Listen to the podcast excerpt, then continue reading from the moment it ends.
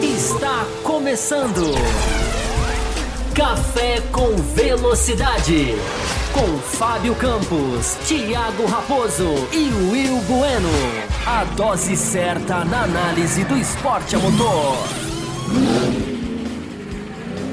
Para você que nos ouve no cafécomvelocidade.com.br ou para você que nos assiste no youtube.com.br Café com Velocidade, nós estamos começando a edição 793 do Café com Velocidade, batendo na porta da edição 800 e do aniversário também de 15 anos, né? Já que a gente celebra no dia 31 de outubro.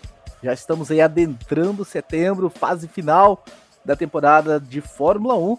E essa temporada aí que a gente vai discutir muito sobre ela na, no programa de hoje, depois do que aconteceu no final de semana em Zandvoort, na Holanda, mais um grande prêmio realizado neste último final de semana. E se a gente teve corrida no último final de semana, significa o quê? Significa que a gente vai ter programa extra hoje para os apoiadores. Sempre que a gente tem corrida no domingo, na segunda a gente vem, faz o bloco normal aberto a todos que acompanham o Café Velocidade. Quando a gente encerra esse bloco, a gente abre mais uma sala exclusiva para os apoiadores e hoje tem. E se você ainda não é apoiador da faixa Cappuccino ou Extra Forte, ainda dá tempo de você entrar para esse seleto grupo e participar e receber o link para assistir o programa de hoje. Então você pode entrar tanto no apoia.se barra Café Velocidade, que vai passar aí embaixo daqui a pouco, ou você pode clicar para se tornar membro aí embaixo aí no YouTube, tem aí torne-se membro. Se você clicar ali também, você garante a sua vaga para o programa específico de hoje, que farei junto com o Will Bueno e Fábio Campos. Fábio Campos está acabando de ajustar, fazer os últimos ajustes de áudio e vídeo ali, mas o Will Bueno já está aqui comigo na tela. Seja muito bem-vindo, Will Bueno. Mais uma corrida, mais uma vitória vaciladora de Max Verstappen, com algumas teorias da conspiração, como se fosse necessário para o Verstappen alguma coisa do tipo para ele vencer a corrida. E a Ferrari, mais uma vez, mais do mesmo, né? Coisas para a gente falar da Ferrari aqui no, no, no seu comando de corrida. Seja muito bem-vindo, Will Bueno, para mais, mais um episódio do nosso Café com Velocidade. Saudações, Thiago Raposo, Fábio Campos, que já está nos bastidores, e gosta sempre de fazer aquela entrada triunfal. É, ouvintes e espectadores aí do Café com Velocidade. Pois é, Raposo, GP da Holanda, a vitória aí de Max Verstappen, uma vitória, uma vitória, podemos dizer que foi dominante, apesar né, de em algum momento da corrida a gente pensar, teorizar que talvez pudesse ter uma disputa pela vitória no final. Uh, tem as teorias da, da conspiração que eu, eu acho que uh, uh, pode ser. Tinha algumas coisas que confesso que até eu questionei algumas coisas, mas já tive todos esses questionamentos devidamente respondidos e podemos até falar sobre isso depois. mas quarta vitória seguida do Max Verstappen, primeira vez na carreira que ele vence quatro corridas seguidas abriu agora 109 pontos de vantagem no campeonato, né? Se é, se é que alguém ainda acha que a gente tem, tinha uma disputa no campeonato, mas a, a, a, mais uma vez, mais a vantagem aumentou ainda mais e nós tivemos, né, mais do mesmo. Verstappen vencendo, a, a Mercedes prometendo, sonhando que ia de repente chegar, não chegou mais uma vez, e a Ferrari, como sempre, ali prejudicando é, a, a corrida de pelo menos um de seus pilotos ali de forma realmente lamentável. Exatamente, Will. Lembrando a todos que temos aqui a possibilidade de você participar do programa através do Superchat, né? O Superchat tem prioridade, já chegou um Superchat que será colocado aí no decorrer do programa e você também tem a oportunidade de participar, mandar a tua pergunta via Superchat, ajuda muito esse programa a, enfim, a se manter vivo e é muito simples, é só você clicar aí nesse, nesse cifrão no campo aí onde você manda o comentário, você manda e você ajuda esse programa. E temos metas, né? Eu vi que o fez uma meta muito legal na segunda-feira passada, me representando aqui, onde eu fui caluniado aqui, mas enfim, não vou, não vou responder, não. E a gente tem a meta de 15, 15 superchat, a gente estende, a gente vai ter um programa extra quando terminar, e o início desse programa extra vai depender da quantidade de superchats que vão chegar ou não. Já estarei contabilizando aqui 15 para a gente dar início a, a, a contagem para a gente saber se a gente estende ou não. Não vale bater essa meta lá no finalzinho, né? Porque a gente tem toda uma programação de pauta aqui E quando a, se a gente vê que está encaminhando para bater, a gente já faz uma mudança na pauta. Se está caminhando para não bater, a gente faz uma outra alteração. Fábio Campos já está na tela, devidamente uniformizado com a sua camiseta do Café Velocidade. Seja muito bem-vindo, Fábio Campos. Por falar em camisetas do Café Velocidade, vem novidades por aí, hein, nessa comemoração, nessa celebração de 15 anos. Fábio Campos, além do que o Will já comentou, mais uma vitória do Verstappen, algumas questões que a gente vai abordar nesse programa.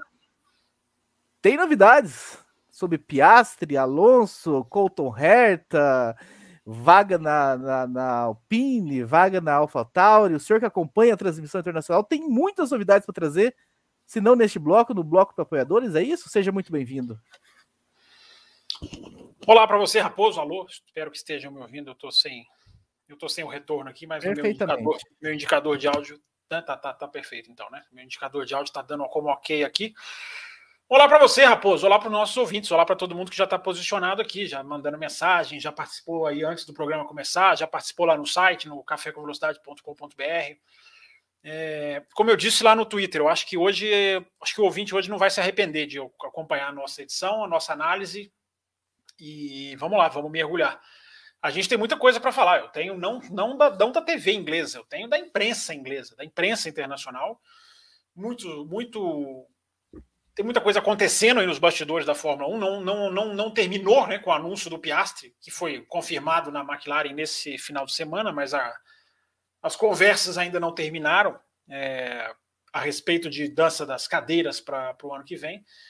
E nós vamos falar, evidentemente, claro, né? Isso a gente vai falar. Eu espero até falar um pouquinho né, aqui nesse bloco aberto, antes da gente entrar no bloco exclusivo para os apoiadores, daqui a pouquinho. Você já falou do sorteio ou você nem falou do sorteio? Vamos falar do sorteio. Você falou do sorteio, né? Você falou do sorteio. Hoje tem premiação, tem F1 TV, é, é, é uma que não é a última, a gente vai sortear e daqui a pouco a gente vai sortear mais. E nós vamos falar dessa corrida, evidentemente, nós vamos falar dessa situação do campeonato, que já, na minha opinião, a gente já tem uma distribuição de forças bem diferente do que a gente tinha no começo do ano uh, pelos que a gente pode analisar de Hungria, de Spa e de Zandvoort, as três últimas corridas, é, hoje a gente já pode dizer que a Mercedes já está no nível da Ferrari, no mínimo, se já não tiver à frente. É, talvez a rival, a rival, da Red Bull nas corridas agora vai ser a Mercedes. Não há, não há, não há nenhum chute nessa afirmação. Pode até não, o ouvinte não concordar, mas é só analisar as últimas corridas. Então nós vamos falar disso. Nós vamos falar de Piastri, nós vamos falar de superlicença, nós vamos falar de Colton Herta, nós vamos falar de AlphaTauri. Nós vamos aí estender o programa, eu tenho absoluta fé e convicção nos nossos ouvintes, porque acabou de pingar mais um superchat aqui do Eduardo Costa, já já você vai pôr na tela. E vamos embora, vamos discutir Fórmula 1 sempre com qualidade, sempre com a meta de levar aqui uma discussão relevante, uma discussão que filtra a, a superficialidade, filtra é, o que não tem nada a ver, o que não tem base. É isso que a gente faz aqui há 14 anos, quase 15, né, Raposo? Exatamente. Estamos batendo na porta do, do, aniversário de 15 anos. Então, como o Fábio Campos adiantou, hoje a gente vai cumprir aí duas metas, né? Que a gente se compromete com os apoiadores. A primeira é um programa extra para quem está na faixa cappuccino ou na faixa extra forte, e a outra é um sorteio de uma licença, de um acesso F1 TV para quem está na faixa extra forte. Então, vai ter esse sorteio no final do programa. Fiquem ligados, fiquem aqui com a gente nós já temos muitos premiados, hoje é dia de contemplar mais um, e terão mais contemplados aí nas semanas seguintes. Se você não está ainda na, na, na, faixa extra forte, dá tempo de você fazer o upgrade durante o programa e concorrer, né? A gente vai estar dando uma olhada no e-mail e nas notificações de novos membros aqui antes de fazer o sorteio, para ver se tem algum novo nome para a gente adicionar na nossa planilha. Vamos começar então a discussão, vamos começar o programa, porque tem muita coisa para falar, o Will Bueno e Fábio Campos, vamos falar de vencedor. A gente, por muito tempo aqui no Café Velocidade, a gente se focava, às vezes, quando a vitória era muito fácil, naquela época de dominância, a gente ia falar sobre outros aspectos da corrida e não falava do vencedor. Vamos falar do vencedor hoje, vamos começar falando de Max Verstappen. Mais uma vitória, o Will Bueno trouxe aí no começo, na abertura dele, falando, né, quarta vitória uh, consecutiva, disparou né, na, na liderança do campeonato, na pontuação. E, e, dessa vez aí também, ah, com uma certa facilidade, ah, tem um áudio vazando aqui de fundo, com uma certa facilidade no, no, nos modos operantes. Vamos falar um pouco da Red Bull também, né, em si, trazendo o Pérez para o detalhe. Mas o Will Bueno, houve toda uma, enfim, vamos entrar nisso rapidamente.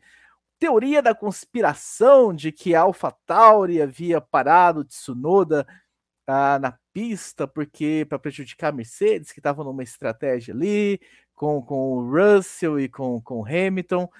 E, enfim, a gente não gosta muito de entrar nisso aqui, não, mas como repercutiu, tem muita gente que está falando, inclusive, no, no, num tom mais sério sobre esse assunto. Eu quero que a gente entre nesse. Red Bull e, e Verstappen, nessa altura do campeonato, o que vem mostrando, o que vem fazendo, as vitórias que vem conseguindo, precisaria disso, Will Bueno? Fala, Raposo. É, cara, a, a, questão é a seguinte: o Verstappen precisava da ordem de Espanha, da, da ordem de equipe na Espanha? Precisava da AlphaTauri tirar os dois carros do grid na, na, na Bélgica pro, da frente do Verstappen? Uh, tem, a Fórmula 1 faz muita coisa que não precisa. Uh, e se tratando de Fórmula 1, eu, eu, eu, eu sempre falei, na, na hora eu falei, putz, é, é, estranho, muita coincidência. Eu questionei, eu achei que questionar é válido, a gente tem que questionar tudo. Uh, porém, né, eu falei assim, pô, pode ser só coincidência, mas é uma coincidência realmente muito estranha, porque tinha ali, né, não que o Verstappen, depois a gente até pode falar da questão da Mercedes e tal, mas uh, aquela, aquele safety car naquele momento casou, veio, veio bem a calhar com o Max Verstappen.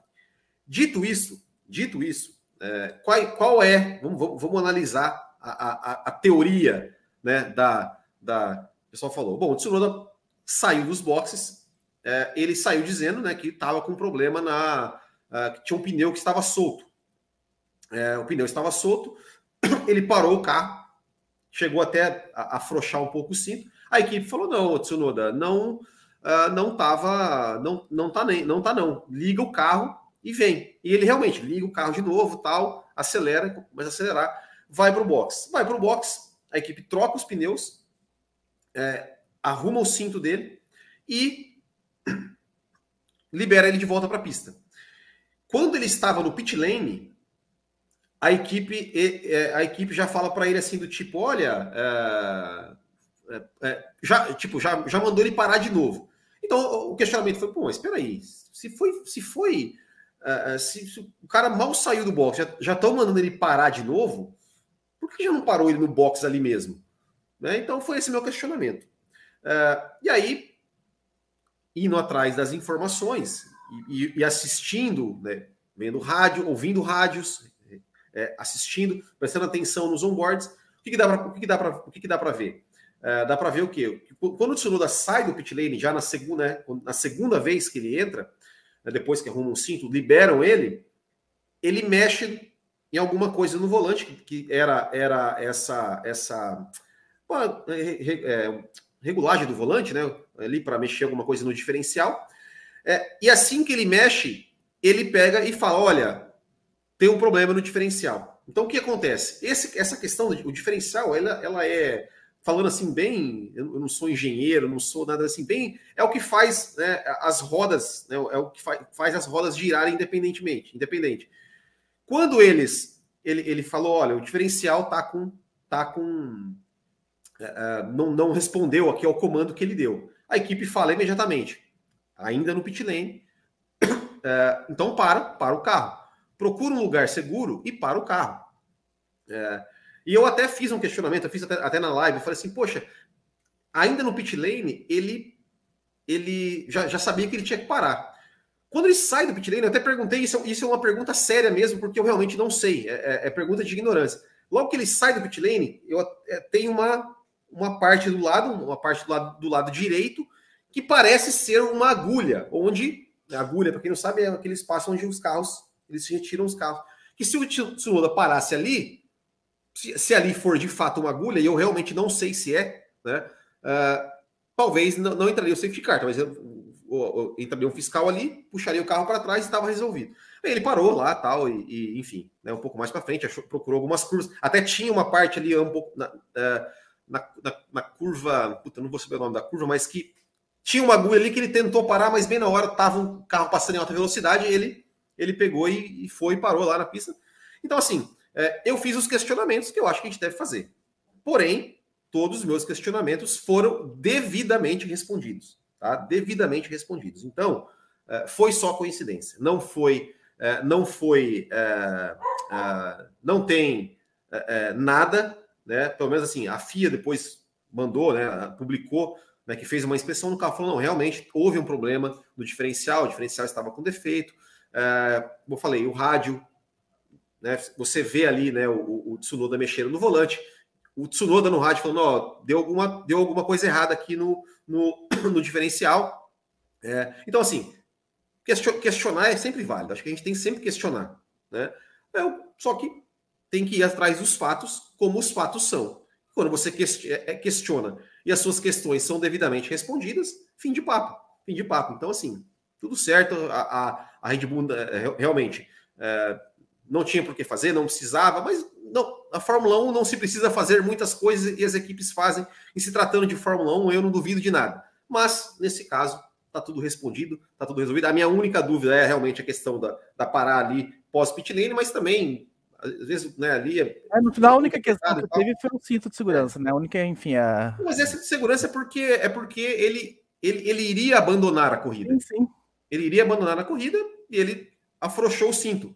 E aí... É e aí ele, ele enfim, quando voltou para o bola, até, até, tomou uma reprimenda, né? Vai tomar 10, 10 posições de punição para o grid em Monza, porque não se pode andar na pista com o cinto é, com o cinto de segurança, por mais que ele esteja estivesse andando devagar e tal, cara, é, o, piloto não, o piloto não pode, não pode tirar o cinto, não pode andar sem, sem o cinto, uh, enfim, mas a, a, as, as, as, as questões para mim, foram respondidas, estão claras, os fatos estão ali, é só, é só pegar, olhar com atenção, analisar e, e ver realmente que, que, que. Mas que, né, na hora, eu, eu realmente questionei. Mas voltando, mas voltando ao Verstappen, ok, fazer os questionamentos são válidos e tudo mais, mas a Red Bull não estava já mostrando esse ritmo, essa sobra de que enfim, que não, não seria necessário, que venceria com tranquilidade mais uma é, exibição de gala.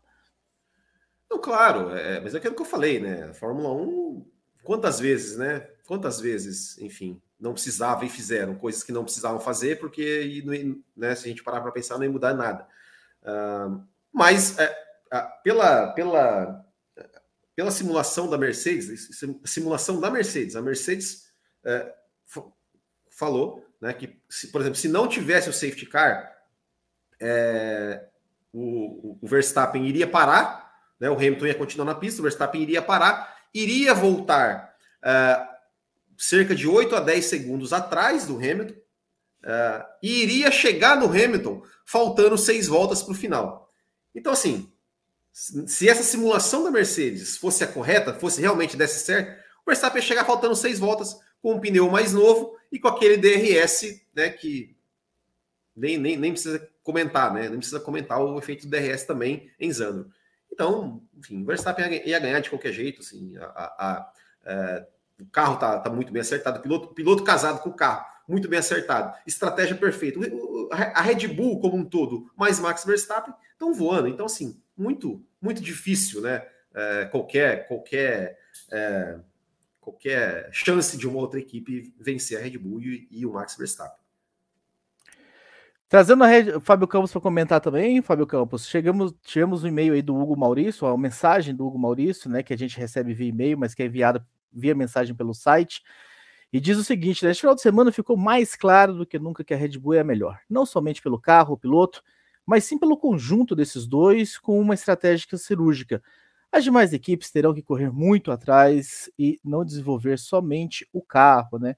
Porque realmente não é só carro, não é só piloto, é todo um conjunto que está somando a favor da Red Bull esse ano, Fábio Campos. É, vamos lá, Raposo. É, só para é, só para matar esse assunto, né? Acho que a, é, a falta de razão em alguns argumentos assim, é, bem, é bem assustadora, né? Quando a gente vê as coisas acontecendo e tem até gente falando no chat aqui que uma coisa que eu vi hoje à tarde de gente que ataca lá a Red Bull, xinga lá estrategista da Red Bull, né? Assim, esse, esse, esse mundo doente né, que a gente vive hoje. É, primeiro, a AlphaTauri não precisaria fazer tudo o que ela fez para atrapalhar, bastava ela manter o carro parado aonde estava, parar uma vez só, não precisava voltar para o box, tirar o cinto do cara. Jornalistas que estavam na pista né, foram muito claros né, que o som do carro da AlphaTauri era bem diferente, bem audível, bem perceptível. É, e quem bateu em Abu Dhabi não foi o carro da AlphaTauri.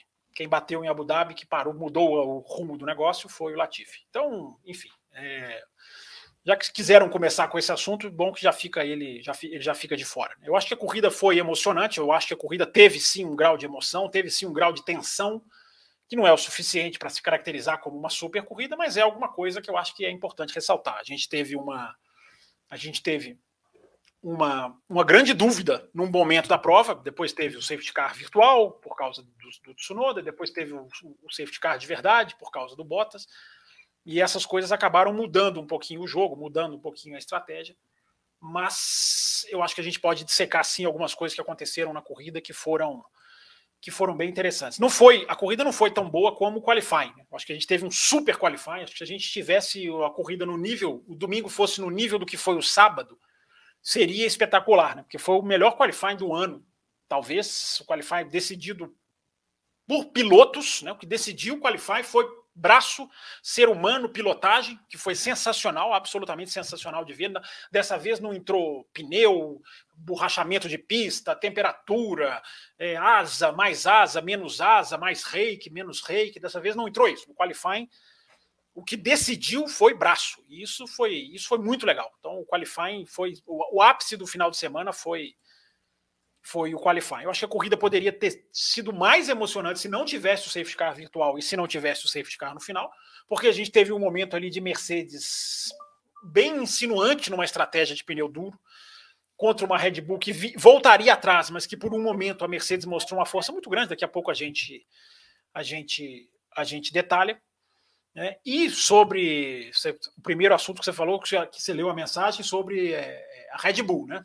Para entrar mais diretamente na questão da, da Red Bull. É, aonde a Red Bull estava na sexta-feira, é impressionante que ela tenha conseguido se recuperar de uma maneira tão, tão veemente. Né? A gente tem é, uma equipe que está acabando com essa história já cada vez mais de pista para carro tal, pista favorece A, carro A, carro B, carro C. A, a Red Bull já está se colocando acima disso, a gente pode ver na Hungria e em Zandvoort, não vamos nem colocar Spa, porque Spa foi a exceção, né? Spa foi. Ali foi uma questão técnica que, que, que pesou para o lado da Red Bull, que não é normal, que não vai acontecer toda hora. É, mas a Red Bull fez um trabalho muito. A informação de que o trabalho de. O trabalho de simulador de sexta para sábado, ele já é automático todo, todo, todo dia, toda sexta-feira, todo final de semana de Fórmula 1. É, nesse final de semana, o da Red Bull foi daqueles de vamos virar a noite aí, pessoal, porque a Red Bull precisou trabalhar muito para virar a situação de sexta que ela tinha, um Pérez muito perdido, desacreditado nos pneus duros e um Verstappen que não andou no FP1 e teve que correr atrás no treino livre 2, no TL2, né? FP1, TL, enfim, todo mundo sabe é a mesma coisa. É... E aí, e agora o cara, né, na mão do Verstappen, o cara consegue uma, uma, uma um feito é, de não só de ganhar quatro seguidas, né, que é uma coisa nesse ano chama atenção, né, mas ele ganha quatro seguidas, ele já tem 10, o recorde é 13 e faltam sete. Então, assim, a matemática está muito favorável ao Verstappen bater o recorde de vitórias no ano, que é um recorde muito importante. Esse recorde, ao contrário do volta mais rápida, esse recorde é um recorde que tem peso, porque ele influencia na percepção do fã de Fórmula 1. Ele, ele influencia no, no, no, no digamos assim, no, dia a dia do ano, né? Porque o cara que ganha muita corrida no ano, ele implica uma, uma, uma percepção. É um recorde que eu, eu, eu confesso, eu, eu não admiro em nada esse recorde ser quebrado. Embora a minha admiração ou não seja irrelevante, é, esse é um recorde que, se ele não for batido nunca mais, se ele não fosse batido nunca mais, eu estou falando do recorde de vitórias dentro de uma temporada, é, eu não lamentaria. Mas a, a Red Bull tá o verdadeiro rolo compressor esse ano, né? porque ela tinha há cinco corridas atrás a diferença era de 38 pontos. Em cinco corridas a diferença passou para 109, de 38 para 109. O que é até muito interessante se a gente for pensar que na, depois da 15 corrida no ano passado, a diferença era de dois pontos. Assim, isso é só para dar um, tapa na cara da sociedade, como diria o outro. Só para lembrar que o ano passado não tem comparação um com nada e nunca vai ter. Vivenciando. Oi?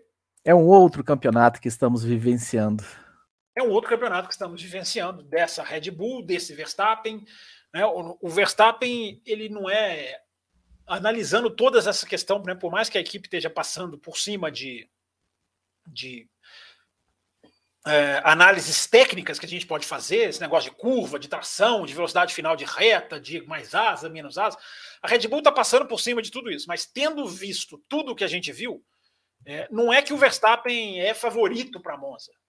O Verstappen é ultra, mega, hiper favorito para Monza, pelas características do carro e pelo que a gente tem visto. E, e, é legal, né, o Will Bueno, que o, que o Fábio falou sobre, enfim, a qualidade que a gente teve no sábado da classificação e onde estava a Red Bull na sexta-feira, essa pole que ele conseguiu ali, com aqueles milésimos. É, é impressionante que o Verstappen está pilotando. É, tem o fator Red Bull, obviamente, tem o fator carro. A gente especula qual é essa matemática, né? O Fábio Campos comentou isso, não lembro se foi na segunda ou na quinta-feira, sobre. Eu escuto os programas, hein? Sobre essa matemática, a gente especula, mas é, é incrível o que ele, o que ele tá dando, e assim, não, não se cansa de exaltar, né? Que pole. Exato, né? Que pole, que, que corrida, que final de semana, que é, é, isso, a gente tem que, tem que exaltar o cara, né? É, é fez realmente, é, como, como o Fábio Campos falou, né? Assim, é, foi, foi um final de semana que ele, digamos assim, ele pareceu que ele, ele, quase ele quase nos enganou, quase nos iludiu, né? Na sexta-feira, olha, Mercedes, a Mercedes, olha, Red Bull, e a Red Bull, não sei não, hein? Olha, falaram, né, que que Zandvoort a Ferrari ia ter uma vantagem, a Red Bull poderia ter uma desvantagem, porque é um circuito de mais downforce, de menos, de menos retas e tal. E a beleza, TL2, TL1, TL2, Red Bull ficou lá pra, um pouco mais para trás, né, vamos dizer assim. É, chegou no qualifying aquela disputa sensacional, né, a pole decidida por acho que 21 milésimos, né, se eu, se eu não estou enganado, ou 21, 20, 22 ou 23, enfim, né, independente do que, do que for, uma, uma diferença apertadíssima. É, e chegou na corrida, a, a Mercedes, a, a, Red Bull, o Verstappen, né, é, é em ritmo de corrida, é, não chegou a ser ameaçado em nenhum momento. Né? Tinha ali as circunstâncias que a gente mencionou aqui da, da questão estratégica né, da Mercedes, que em determinado momento é, estaria né, na posição de pista na frente, né, porque é, fez uma, optou por uma estratégia diferente da estratégia da Red Bull. Né? A Red Bull largou com os pneus vermelhos, a Mercedes largou com os pneus amarelos, então a Mercedes ia fazer uma estratégia de uma parada contra duas paradas de Red Bull e Ferrari. mas em ritmo de corrida, em, em, em, desempenho, né? O Max Verstappen realmente foi superior a todo mundo e, e mais uma vez, mais uma vitória aí contundente, correndo em casa. Enfim, é, é, é só realmente agora é, a questão protocolar de quando ele vai definir ali o bicampeonato. Eu vi que você levantou a mão, Fábio Campos. Eu queria te questionar sobre isso, né? Pelo título que você colocou para esse programa, né? Do quase. Na sua opinião, ah, num, enfim, essa soberania aí que o Will falou no comentário dele não chegou a ser enfim, incomodado em nenhum momento. Se o senhor concorda com isso ou, ou, ou não, se em algum momento ali nas últimas voltas, se, se para você parecer que talvez a Mercedes teria aí condições de brigar, não sei se era se foi por isso que você levantou a mão. Não, primeiro para falar do qualifying, depois dessa questão, né, da, da, da, Mercedes ter sido ameaçada ou não, é, a Red Bull. É, mas o superchat chegando aqui, daqui a pouco o Raposo vai, vai enfileirar. É, no qualifying, eu não acho que tenha sido o super qualifying do Verstappen, não. Eu acho que o que decidiu os, foram os erros do Leclerc. A, você acompanhar a câmera on-board, a comparação de voltas, que é valiosíssima nesse, nesse circuito de Zandvoort, nesse sábado especificamente, porque vai comparando ali, vai vendo exatamente a vantagem de um carro sobre o outro, como o Leclerc tinha é, uma, uma, um desenho de pole muito mais favorável a ele né, em trechos da pista em que era bem mais rápido do que o Verstappen, é, mas ele erra na curva 9 e ele erra muito na curva 10. Ele erra tangência na curva 10. Na curva 9, que é uma curva para a direita, ele deixa o carro dar uma escapada. Mas na curva 10 ele erra a tangência, ele abre muito a curva e ali é, é a, é a decisão da volta. E ali o Verstappen vai muito na frente. É impressionante como na freada daquela reta, que não é oposta, né? Como é que eu chamo aquela reta? Reta perpendicular, né? aquela reta anterior, é impressionante como na freada ali ele volta a ganhar tempo. Ele volta a estar na frente na curva 13 e 14, que são as duas últimas. Né? É praticamente uma curva só, mas tem essa divisão. É quase uma curva só, mas não chega a ser. a 14 é a curva inclinada, e ali o Verstappen, na aceleração, na velocidade, né, velocidade pura, a, Red Bull retoma. Mas se não são os dois erros do Leclerc ali, a pole era muito dele, porque a diferença foi muito pequena. Então, foi muito interessante. Por isso que eu falei que o qualifying foi um qualifying decidido por seres humanos. Então, eu acho que isso, isso, foi, isso é muito legal da gente ver. É... Agora, quanto à, à corrida, eu acho, que a, eu acho que a Red Bull venceria. Eu concordo que a Red Bull venceria. Não vejo a Red Bull perdendo. Agora, não digo que a Red Bull não foi ameaçada. A Red Bull foi ameaçada. Teve momentos, sim, que ela foi inferior à Mercedes. Principalmente no momento mais surpreendente para mim, quando a Mercedes coloca os pneus brancos. Porque antes dos, do safety car desaparecer, safety car virtual, real, enfim, que a estratégia caminhava para a Mercedes fazer uma parada só, indo de amarelo para branco, acabou. E a Red Bull, que largou com vermelho, foi para amarelo, mas iria parar. Então, o desenho era o Verstappen, vai parar, vai voltar atrás das duas Mercedes e aí nós vamos ter a corrida. Essa é a emoção que ficou no ar. Essa é a emoção que pendurou ali no Grande Prêmio. Essa, essa é a emoção que ficou para vir e que acabou não vindo. Mas é, quando a Red Bull coloca os dois pneus, os, os, dois param, né? Eles param na volta próxima, até olhando aqui, um na 29 e outro na 31.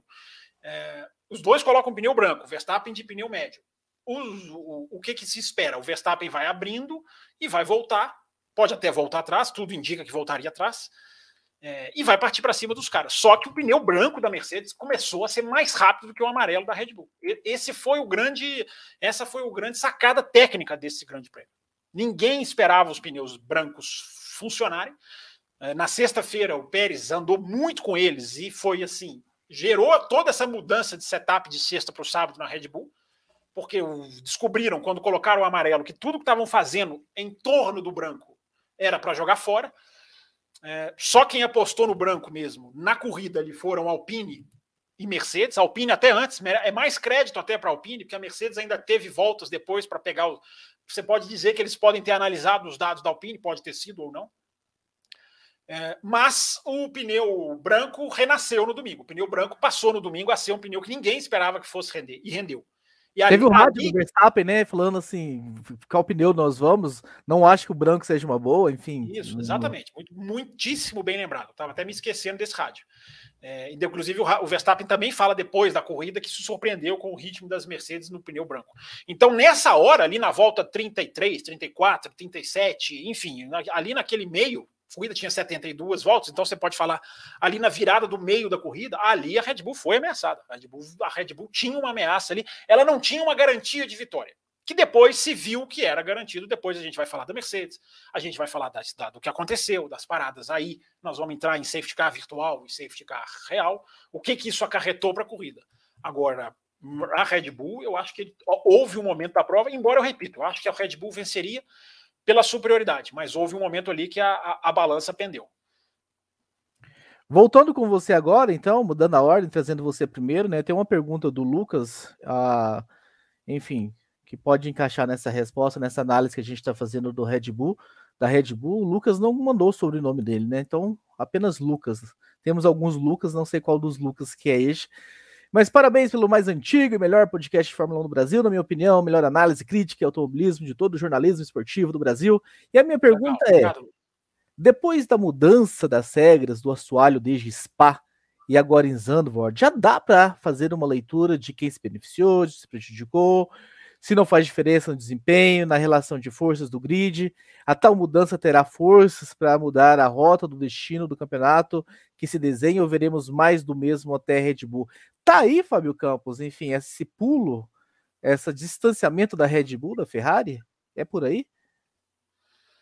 Cara, não sei, porque se a gente analisar a Hungria, na Hungria não tinha diretiva técnica, né? na Hungria a Ferrari já se perdeu, a Ferrari não se perdeu só na estratégia, teve até quem colocou lá no meu Twitter hoje, é, quem colocou lá que. Ah, não, mas a, a, a, a, Ferrari perdeu na Hungria porque colocou o pneu errado. Isso, claro que isso pesou, mas a Ferrari não tinha ritmo. Ela não tinha ritmo. A estratégia do Leclerc foi errada, mas a do Sainz não foi errada. A gente falou sobre isso aqui no Grande Prêmio da Hungria. E a Ferrari não tinha ritmo, a Ferrari não tinha, não tinha, não... a Ferrari já patinou ali, a Red Bull já foi muito superior ali, porque o Verstappen largou de décimo e ganhou sem fazer uma prova espetacular digamos, plasticamente, visualmente. Ele foi ali na toada do carro e o carro muito bem acertado. E ele também foi muito bem, claro. Agora, então se a gente for pegar o que eu falei na abertura do programa, o que está desenhando para mim que o jogo já virou, que não é, não tem mais nada a ver com o começo do ano, quer dizer, nada a ver, alguma coisa a ver tem. Mas a Ferrari não é mais o que ela era no Bahrein, não é mais o que ela era na Arábia Saudita, não é mais o que ela era na Austrália. Né? A Ferrari ela já, ela já pode ser considerada atrás da Mercedes. E eu não estou falando de erro, não estou falando de comando, não estou falando de pit stop, eu não estou falando disso. Nós vamos falar disso daqui a pouco quando a gente for falar da Ferrari. É, eu estou falando de desempenho mesmo. Hoje você já pode colocar que a, Mercedes é a segunda força. Você já pode colocar. Você tem três corridas. Três corridas em que você atesta isso. Na Hungria, a Mercedes foi superior. Em Spa, o Sainz consegue o pódio, mas o Russell vinha para pegar ele. Se ele não escapa da pista na Blanchimont, a gente não sabe o que, que aconteceria. E o Hamilton também não, nem teve a corrida em Spa, não conseguiu nem correr, porque bateu lá, errou. É, e a gente tem uma terceira. Então, acho que quando a gente tem três corridas, cara, com temperaturas, com condições de pista, em Zandvoort a gente tinha uma melhora da pista muito veloz. Isso é que trouxe o pneu branco de volta porque a pista é muito suja, muita areia do lado do mar, todo mundo já está careca de saber sobre isso, então a pista vai melhorando muito rápido. Quando a pista vai melhorando, a gente está falando aqui no café desde o Grande Prêmio do Bahrein.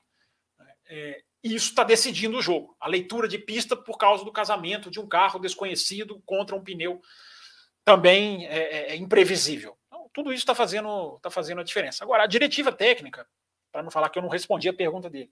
A gente não vai matar em duas provas. Spa não serviu, não serviu nada para ver, nada, porque Spa era carro mais alto por causa da Rouge e por causa de algumas zebras mais altas.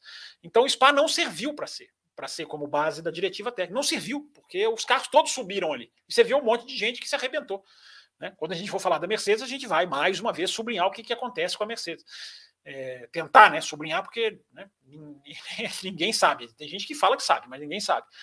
É, então a gente vai, vai sublinhar tudo isso. Agora, a diretiva técnica, aí se, se for pegar, se você for descartar SPA, como você tem que descartar tecnicamente, você vai pegar Zandvoort só como base, é, é, é muito cedo. Agora dá para dizer, dá para dizer, não afetou a Red Bull. Por que não afetou? Porque como a asa flexível ano passado, a verificação mais rígida também não afetou, porque Carro de Fórmula 1, gente, não é uma peça só que decide. Não é. As pessoas acham que tirando uma coisa o carro vai virar outro. Não é. Carro não é uma peça só. Carro é conjunto. E conjunto você, quando você tem um conjunto muito bom, você passa por uma melhora, se adaptando, corrigindo, direcionando uma coisa aqui outra ali. Muito bem, muito bem. Só trazendo aqui na tela, né? Nós tivemos aí o Luiz Fernando, novo já tinha, membro. Já tinha passado canal. pela tela aí, você que não viu, já tinha entrado na tela aí. Seja muito bem-vindo, Luiz Fernando. Luiz Fernando, mande o número do seu telefone lá no cafévelocidade.com.br para que você entre no grupo de exclusivo do WhatsApp, que é um dos benefícios de se tornar membro do programa. Uma pergunta também, Will Bueno, que a gente recebeu lá no, pelo site do Gabriel Macedo. No ano passado, no programa Pós-Zandvoort, tivemos a discussão sobre como os carros de 2021 não favoreciam o estilo do circuito. Gostaria de saber de vocês qual a impressão de vocês sobre a corrida em relação aos novos carros. Pergunta. Essa discussão também aí, enfim, do assoalho, unindo tudo uh, no, no, no, mesmo assunto. Você fala em relação a, a, a, a será que é perseguir, perseguir, de perto, esse tipo de coisa uh, que ele está perguntando? É, está perguntando da pista, né? Que, o que, que a gente entendeu da pista em relação a esse novo carro, já que no ano passado a gente falou que o carro para aquela pista não, não dava certo. Olha, eu achei que eu achei que, que foi, foi interessante, né? Assim, é, é que eu falei, para mim, para mim é, é, eu, é, é, mais uma pista que eu gostaria de ver como seria sem o DRS. É, os carros estavam dando próximo, os carros estavam, estavam se aproximando, estavam é, conseguindo é, perseguir, só que chegava na reta quando abria o DRS, né, infelizmente acabava, acabava a graça. então, ao meu ver, foi, foi interessante. Eu não, não acho que, que, que, que seria ruim, que esse, que esse carro foi ruim né, a, a, a corrida com a, a, que a corrida foi ruim em relação assim à falta de, de competitividade falta. Só que quando chegava, infelizmente, abriu o DRS e já era. Então, é, só, só assim, eu, eu só vou é, ter certeza, ter convicção né, para responder se o carro de 2022, esse conceito de carro deu certo ou não, o dia que realmente tiverem coragem né, de fazer uma corrida sem o DRS. É bem verdade que a gente vem falando aqui ao longo do, do ano. Uh, em muitas pistas, o efeito do DRS foi bem menor do que era, por exemplo, né, em anos anteriores. Mas uh, Spa e Zandvoort, para mim, realmente o DRS ele meio que estragou né, as, a, a, a corrida, estragou assim a, a, aquilo que a gente gostaria de ver, né? Se o carro realmente uh, funcionou, se teríamos, se teríamos ultrapassagens, uh, seria possível realmente o carro perseguir por algumas voltas e ultrapassar. Infelizmente, o DRS mais uma vez estragou né, essa, essa a, a resposta exata dessa pergunta. Muito bem, Fábio Campos, para a gente encerrar eu com concordo, eu concordo com o Will, eu concordo com o Will. Eu acho que tá demais, né, cara? Tá demais. Spa foi demais, né? Spa foi. Eu tava vendo os melhores momentos, é impressionante. Os caras. O Karun Shandok falou na transmissão da Sky Sports nesse, nesse final de semana, eu quase chorei. É, Spa, ele, tava, ele não estava em Spa, ele falou, estava vendo de casa em Spa e e, e, e, e, é muito fácil, é muito fácil o DRS em SPA. Ele falou, podia tirar, SPA podia tirar. Isso é uma coisa que foi falada aqui, antes da, da corrida. Antes ele precisou... que tem alguém que tem alguém da imprensa internacional falando isso, né? É, é, é legal. Agora, essa lágrima mesmo desceu na hora que o Stefano Domenicali foi para a cabine da Sky Sports. Apareceu, acho até que foi de surpresa, porque eles não anunciaram. E o Stefano Domenicali chegou lá falando: eu vim, eu vim é, prestigiar o trabalho de vocês, vocês levam emoção. Os, os dominicanos é muito mala, né, cara? Impressionante. E aí ele foi perguntado, né? Pelo Karun Chandok, que está se tornando um, ótimo comentarista de Fórmula 1. Ele sempre foi bom, mas ele está se tornando um cara mais agudo. E, mas essa pergunta quem fez foi o David Croft, né? Que é engraçado porque o Dominicano ele foi se colocando no buraco, ele foi se jogando no buraco, né? Porque ele foi perguntado da situação do Ricardo, ele é, mas é, é muito pouca vaga no grid. Aí o David Croft, muito atento, fazendo a posição que um jornalista tem que fazer, perguntou para o Dominicali, né? Mas nós, então, nós precisamos de umas duas equipes a mais nesse grid aí, né? E aí o Dominicali falou: não, não precisamos, não. Então, nessa, nessa hora é difícil você segurar a lágrima, né? Porque os caras, né? Esse, a, Fórmula 1 é, a Fórmula 1 é comandada por um bando de burocratas é, gananciosos e absolutamente cegos que estão lá defendendo a grana. Eles defendem a grana. Mas parabéns aos jornalistas que fizeram as perguntas. O próprio Xandok falou: olha, eu acho que a gente precisa sim de mais time. Então, enfim, o papel do jornalista é esse, cara. É fazer pergunta, é cutucar e pôr o cara na parede. E eles fizeram isso. Por mais, o cara quer ser um boneco, porque o Domenicali ele não acha isso que ele falou. Ele não acha o que ele falou. Ele está falando porque ele tem que agradar as potências né, que, que, que comandam a, a, vida dele. Porque ele é um boneco. Ele é, em muitas coisas, ele é, um, ele é um mero boneco, cuidador de calendário. É o tamanho que ele tem. Mas, enfim, Raposo, eu já até esqueci o que nós estamos falando. Nós estamos falando da ah, a pergunta do ouvinte do DRS. É, é, do carro novo. É, atrapalha demais, cara. Atrapalha demais a gente fazer uma relação. A gente já conseguiu ver que o carro é bom. Já deu para perceber que o carro segue o outro de perto. Isso é muito bom. Isso não é, isso não é um pouco bom. Isso é muito bom. É, mas aí a gente tem as coisas absolutamente comprometidas. Em Zandvoort, os caras estudaram a sexta-feira para estender a zona de DRS. Eu até não sou tão contrário assim em Zandvoort, porque a reta é muito curta. Mas por que, que os caras não usam a, a sexta-feira para também avaliar a diminuição? Por que, que os caras não fazem o que eles fizeram nessa sexta, que foi usar o treino livre 1, para saber se a zona ficaria daquele tamanho ali, pegando a curva ou não? Agora dá para pegar a curva, porque o carro tem efeito solo, o carro está mais preso por baixo. Por que, que os caras não usam também a sexta-feira para avaliar se, se não dá para diminuir na reta Kemmel da Bélgica, por exemplo? porque os caras não, não, querem, os caras não enxergam, e tem um monte de gente também que não enxerga. A imprensa já se acostumou, né? os caras já narram como se fosse normal. É, é, são uns poucos gatos pingados que tem que ficar batendo nessa tecla, porque não aceitam um esporte diminuído, um esporte menor, um esporte mais pobre. Quem quiser aceitar, que aceite. Nós não aceitamos. Exatamente, exatamente, Fábio Campos. Para a gente fechar com a Red Bull, querem pontuar sobre o mexicano? Enfim, a prova do mexicano, que desde Mônaco se a gente considerar que Spa, o carro estava realmente de outro planeta para justificar a posição dele, desde Mônaco, enfim, desapareceu o Fábio Campos e o Will Bueno. Não, do Pérez tem muito pouca coisa para falar ali. Ele já ele já ele já está desaparecendo há muito tempo, né? É o já, já se falou do carro que vai para o lado do Verstappen, já se falou de um assoalho, aliás, ele estava com um assoalho diferente. É, é, Está aqui até a pergunta aqui do superchat do Luiz Fernando, né? Se o, se o Pérez não tinha que ter marcado o pit da Mercedes. É, o Pérez puxou o pit, né? O Pérez ele, ele, ele, ele foi, ele marca o pit do Sainz, se eu não me engano, ele marca, entra junto com o Sainz ali no comecinho. É, mas o Pérez ele, ele, ele não foi relevante na corrida. Em um momento ele foi, ele foi ali uma peça que poderia decidir. É, ele foi cobaia, né? Parece, né? É, ele trocou de segundo, motor, porque ele rodou no qualifying, né? Rodou não, lá. O segundo, a segunda parada dele para pneu branco ali na volta 40, eu acho que foi meio que para testar o pneu branco é, para o é, Verstappen. Pode, pode, ter sido, eu acho que foi muito por causa do que eu falei. Na hora que os caras viram as Mercedes voarem com pneu branco, é. várias voltas mais do que o Verstappen de pneu amarelo. Claro, o Verstappen estava com o pneu um pouco mais usado. Mas quando eles viram que o pneu branco estava vivo, na minha opinião, a, a, a, Mercedes pode muito bem ter visto, a Mercedes, por a Mercedes já ter largado com o amarelo, tudo indica que ela faria o que ela fez. Mas ela pode ter visto a Renault, que foi quem, a Alpine, que foi quem realmente puxou a fila dos brancos e acreditou nos brancos, aliás, que corrida do, da Alpine, que corrida do Alonso. É impressionante como a Alpine, meu Deus, que, que, que, que, que, que má gestão, né? Que como, como jogar fora pilotos bons em detrimento de pilotos mais. É, em favorecimento de pilotos mais lentos. Mas depois a gente fala da Alpine. Mas ali a Alpine a Alpine estava viva com o branco. Na hora que a Mercedes pôs o branco, a Mercedes estava vivíssima com o branco. Eu acho que isso pode ter sido muito preponderante para o Pérez colocar o branco. Mas o Pérez não está não tá fazendo diferença. Ele está tá sendo o Pérez, mas a Red Bull vai ser campeã de construtores, porque o Verstappen vai carregar o construtores nas, nas O Pérez ainda vai ser vice-campeão ainda, se duvidar, né? Eu não sei, eu acho que um piloto da Mercedes é favoritíssimo a ser vice-campeão do mundo. É uma boa aposta. Muito bem, antes da gente sair da Red Bull, acabou de sair um superchat, eu acho que ele se encaixa aqui nesse momento, já que a gente está falando do Max Verstappen. O Eni Grob, se eu falei corretamente o nome dele. Boa noite, senhores. Começando com você, Will Bueno. O que, que vocês acham dessa polarização da Fórmula 1, hein?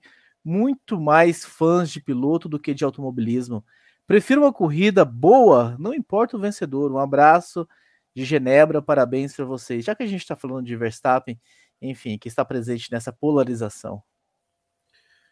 Ah, Raposo, eu, eu acho que assim, é, eu acho que não tem problema nenhum a, a, a pessoa torcer para o piloto, para o piloto que prefere, para a equipe que prefere. Eu acho que isso é até legal, é, é muito, é, é, é bacana, né? Se, se, a gente pegar ali, ah, é, porque para você tirar um, é, tirar um sarro, né? Tirar um, é, né? Enfim, torcer, né? Eu, eu, eu, me lembro, eu me lembro eu me lembro muito de 2012, né, final de 2012, o final de 2012, eu estava torcendo para o Alonso e tinha um amigo meu torcendo para o Vettel. E a gente ficou a corrida inteira um zoando o outro. Na hora que o Vettel rodou, eu falei, aí, o Vettel se ferrou, não sei o que, já era, Alonso campeão. E aí depois ele ficou mandando. Então, tipo assim, isso é legal, isso é legal, isso tem que ter, precisa existir. Só que o que tem que ter é, é, é, é aquela coisa, é, quando, quando, para da, quando passa da, da coisa de você torcer, torcer para o piloto que você gosta é, e brincar com, com um cara que não que não que não gosta, com, com, brincar com o torcedor do, do outro piloto que, é, que é o, é, o, seu adversário, tá legal, é legal, é isso mesmo. esporte é isso, tem que ter isso no esporte. Agora, o que o que o está acontecendo, não só na Fórmula 1, mas é, é, futebol sempre aconteceu, é, e, e, as pessoas estão levando para todos os aspectos da vida, né? É, é, é quando você torce para tem um, tem um piloto preferido, e aí, e aí automaticamente você passa a odiar todos os outros, aqueles que são adversários dos seus pilotos, do, do seu piloto favorito. Né? Você passa a odiar o, o, o, o, piloto, né? rival do seu piloto, e os torcedores do, do piloto. Então, assim, isso, isso é uma loucura, cara. Isso é uma coisa que, infelizmente, é, é é é, é, é, é, o, ser humano, a, humanidade está doente, cara. Está doente, né? É, aquela figurinha assim do, do, do, Jesus segurando o dinossauro e pensar que eu te troquei por eles. É isso, cara, porque infelizmente, infelizmente é, é, triste, cara. Devia ser o esporte, né? ele é ele é muito ele é muito ligado, é, é, um entretenimento. Então devia ser uma coisa que devia nos, nos, nos entreter, nos divertir, nos fazer relaxar, esquecer dos problemas da, da vida. Mas não, tem gente que prefere odiar uma, uma pessoa que nem conhece só porque ela torce por um piloto diferente do seu. Assim como a gente já viu pessoas matando outras porque torcem para um time diferente do que o seu. É, isso realmente, para mim, nunca isso vai, é, é, não, vai. Não faz sentido nenhum para mim, nunca vai fazer. Eu tava dando risada aqui, Fábio Campos, lembrando a última vez que você falou sobre polarização do mundo aqui nesse podcast que aconteceu na sequência. Mas eu quero ouvir a sua opinião também sobre a pergunta do N. o que aconteceu na sequência? Hoje, você tá falando? Não, eu lembro teve uma temporada do podcast que você começou falando sobre, enfim, um, ah, o primeiro, era o primeiro programa de uma temporada, né? Um mundo mais tolerante e tudo mais. E teve um cara pau ao vivo. A gente corre muito risco, né? Eu acho que a pergunta do Eni, é Eni, né? O Raposo que ele chama, né? É, acho que a pergunta do Eni é muito, muito boa, muito interessante. É, eu acho que, enfim, depois disso tudo, como eu falei, né? É uma sociedade doente, como eu falei nessa questão lá do, do, do Tsunoda, do, do, do né, das pessoas acharem que é, é e pronto. É, hoje, hoje em dia a gente tem, né? É, a gente vive uma era de verdades, cada um tem uma própria verdade. Não existe a verdade mais. Né? Eu passei quatro anos na faculdade, um pouquinho mais, ouvindo sobre verdade, o que, que é trabalhar com a verdade, se pegar na verdade, se entendeu? tentar girar em torno de informação, né? que fato, né? que é um fato é, é, é outra é uma é um, é um sinônimo para a verdade. Né? E hoje a gente tem, hoje a gente vive a era da, da pós-verdade. E a Fórmula 1 tem a ver com isso, né? Quando você vê lá os caras divulgando, né? 350 mil pessoas em Zandvoort, que é uma mentira, né? Que é uma mentira, não são 350 mil pessoas. O, uma pessoa que vai três vezes, três dias no autódromo, ela não é três pessoas. Eu vou no autódromo lá no Interlagos, sexta, sábado, domingo, eu não sou três pessoas mas os caras querem fazer. Os o que, que acontece? Os, a maioria dos, das pistas são, são, são bancadas por governos. E governos políticos fazem exatamente isso, distorcem números porque é para o lado deles. Eles distorcem, eles querem vender uma coisa que não existe. Político é assim. Todo mundo sabe que político é assim. É, e aí, a Fórmula 1 embarca. O que, o que me chama a atenção é a Fórmula 1 embarcar nessa falácia. Né? 400 mil pessoas em Miami. Em, em, onde, foi 400 mil pessoas? Foi na Áustria.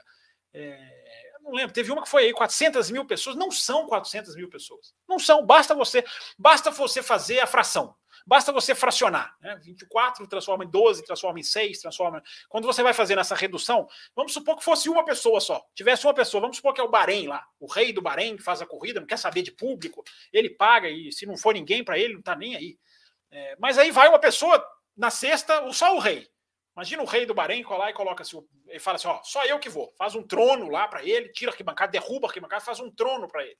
Aí ele vai na sexta, senta lá no trono dele, assiste. Quando eu for rei, eu vou fazer isso. Então vai, o rei Will vai lá a sexta, assiste na sexta com coroa, aí vai no sábado, volta, só, só ele, treina, classificação rolando, pá, pá, pole, mas só o rei lá na arquibancada.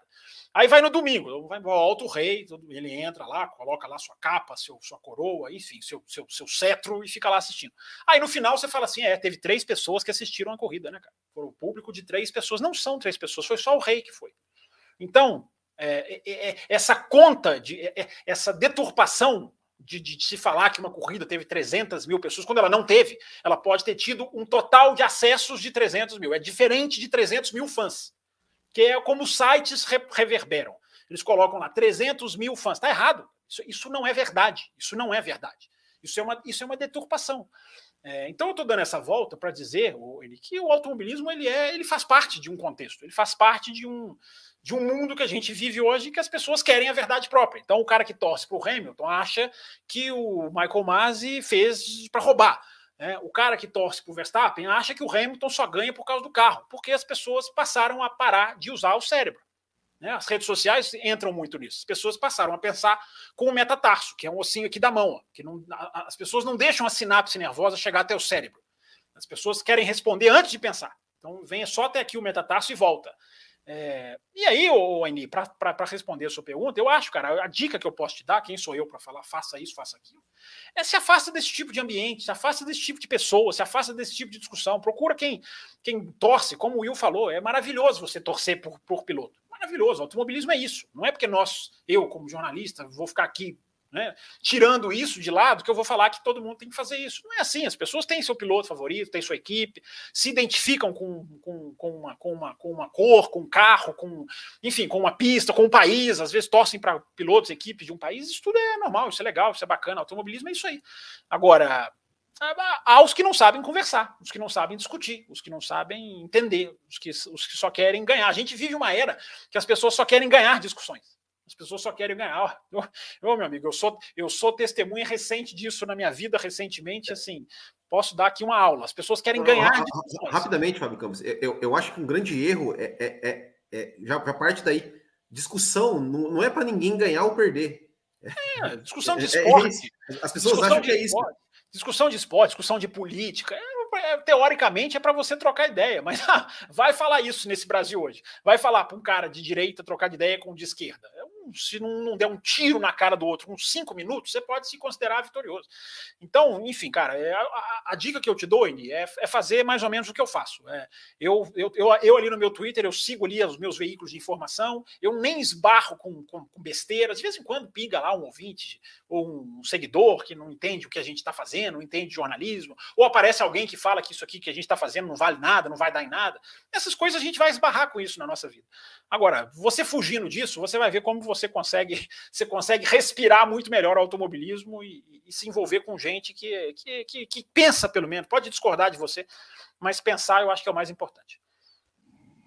Muito bem, exatamente. Ah, antes da gente falar da Ferrari, trazer a Ferrari, só lembrando a vocês que são apoiadores da faixa extra forte, que logo, logo, daqui a pouco, vamos fazer mais um sorteio da F1 TV, vocês que estão nessa faixa, né? Além de ter o grupo de WhatsApp, além de ter programas extras, concorrem também a uma assinatura da F1 TV, então fiquem ligados, daqui a pouco o sorteio e daqui a pouco também o um programa extra para quem está na faixa é, Cappuccino e Extra Forte, então Café com Velocidade aí, é, cumprindo os seus, ah, enfim, com seus benefícios para quem o apoia, se você ainda não é um apoiador, torne-se um apoiador, considere apoiar o programa com um real por dia, você concorre à assinatura do F1 TV. Você pode tornar membro também pelo YouTube. Tem as, os dois canais para você apoiar o programa. Para falar sobre Ferrari, eu vou trazer duas mensagens que nós recebemos, meu caro Will Bueno. Primeiro do Felipe Augusto. Esse foi mais um final de semana desastroso da Ferrari. Com tantos erros seguidos, desde equipe de mecânicos, estrategistas e até pilotos, não pode passar na cabeça dos donos da equipe de Maranello uma reestruturação na equipe para 2023? E o Hugo Lopes Montinho, há limites para os erros da Ferrari? Quando parece que já vimos de tudo, eles nos surpreendem a cada novo GP, Wilbur. Cara, é, é, eu vou, eu vou falar sobre, eu, vou me, me, me, começar falando sobre, sobre o, erro do, do Carlos Sainz, né? É, porque assim, eu, de verdade, eu não consigo entender o que, o que, que acontece ali. O que, que, acontece? Como é que, como é que uma equipe do tamanho da Ferrari uh, esquece um pneu de, para o seu piloto no pit stop e não tem pneu para ele para ele para ele entrar, para ele usar? Uh, como, como isso? Qual, qual é a explicação para isso? Porque ela chamou o cara estava em cima da linha, saindo da curva. Então, quando Hã? ela decidiu parar, o Sainz estava na curva. Ah, mas então, não, tava ah, mas é, pelo amor de Deus, a Mercedes ela fez um pit stop ali em cima, com os dois pit stops um atrás não, do outro. Peraí, mas aí são é. coisas diferentes. A, não, a, mas... Ferrari, a, Ferrari, chamou o Sainz, ele estava na curva. Não, só, ok. Só então não chama. Você perguntou então, como chama. o pneu não estava lá. Não estava lá porque chamou na hora não, Ok, ok. ok, mas assim, então não chama. Então não chama. É, agora, você não pode chamar um piloto para entrar no box seja em cima da linha, seja fora da linha, seja lá, e chegar o piloto chega lá, o pit stop não está pronto. O cara não tem o pneu. É, é, não pode, cara, não pode. A Ferrari não pode fazer isso. Né? Não, não, não, dá, cara. Não dá, não dá para aceitar. Assim, é, é, é aquela coisa. Não, ah, se, está, se está a cinco voltas de abrir a janela, os mecânicos já têm que estar todos já alertas e preparados. Não, mas a, não, mas a, a, a questão é assim. É, é, não é que, que ah, a gente vai ficar aqui né, fazendo piada porque a Ferrari e tal, não sei o quê. Mas Cara, não pode, não pode. Não importa se chamou em cima da linha, com o cara no box. É, se, se chamou, o cara tem que estar preparado. Ele tem que estar preparado para situações assim, que precisa tomar uma, uma ação rápida para mudar a corrida, para fazer sua estratégia funcionar, para fazer seu piloto funcionar. Pô, o cara perdeu 12 segundos, cara. É, é, sabe? É, é, é não, não dá para aceitar, uma, não dá para aceitar uma coisa dessa. É, é, uma coisa, é uma coisa que chega a ser amadora, chega a ser amadora. Enfim, eu não, não, eu de, de, verdade, sim, eu, eu, não, eu não sei o que falar sobre isso, porque, cara, é, vergonhoso, é vergonhoso, é vergonhoso. E é uma, uma equipe, sequência, né? É, uma equipe que tá ali errando. Ah, uma hora o pneu, o mecânico ali erra, não entra, tal, perde tempo, tal, a, a, a sua adversária faz pit stop em dois segundos e meio, ela faz em quatro segundos e meio. Mas, cara, é o, terceiro, é o terceiro cinco segundos que o Sainz ah, leva dá, nessas provas ou é o segundo? É, é mas é, esse, esse, essa, essa punição do Sainz. Uh, ridícula. A punição do Sainz é a punição é, então, mais ridícula que eu já vi na minha vida. É, eu vou não. colocar aqui, ó. É, é, enfim, é, mais ridículo, teve muita, muita, coisa ridícula, mas eu essa acho é, que. essa é ridícula, eu vou pôr é, imagem. Mas eu, eu acho que. Vou pedir para o Raposo buscar meu Twitter lá para a gente pôr na tela. Mas eu acho. É, então, mas eu, eu, eu acho. Tela latina. Que, que, que foi assim. Que é, é, aquele, é aquele preciosismo absolutamente desnecessário, né? Porque assim, uh, quando o Sainz saiu, né? Uh, uh, o Alonso ainda estava tava um pouco longe, e aí o, o Sainz ele teve que dar uma diminuída, porque senão ele ia bater no cara da McLaren. E, enfim, acho que acho que, que preciosismo demais. Mas, cara, não, não dá. É, é, é, difícil, é difícil, sim. É, não, não pode. Uma equipe, uma equipe do tamanho da Ferrari não pode chegar no pit stop e esquecer um pneu do piloto. Não pode, não pode. Se, for, se fosse é, é, um erro assim, é, igual Mercedes Alemanha 2019, que é, uma, é um ponto fora da curva. Ok, mas erros de procedimento de pit stop da Ferrari, só esse ano a gente já teve alguns, então não pode, não pode.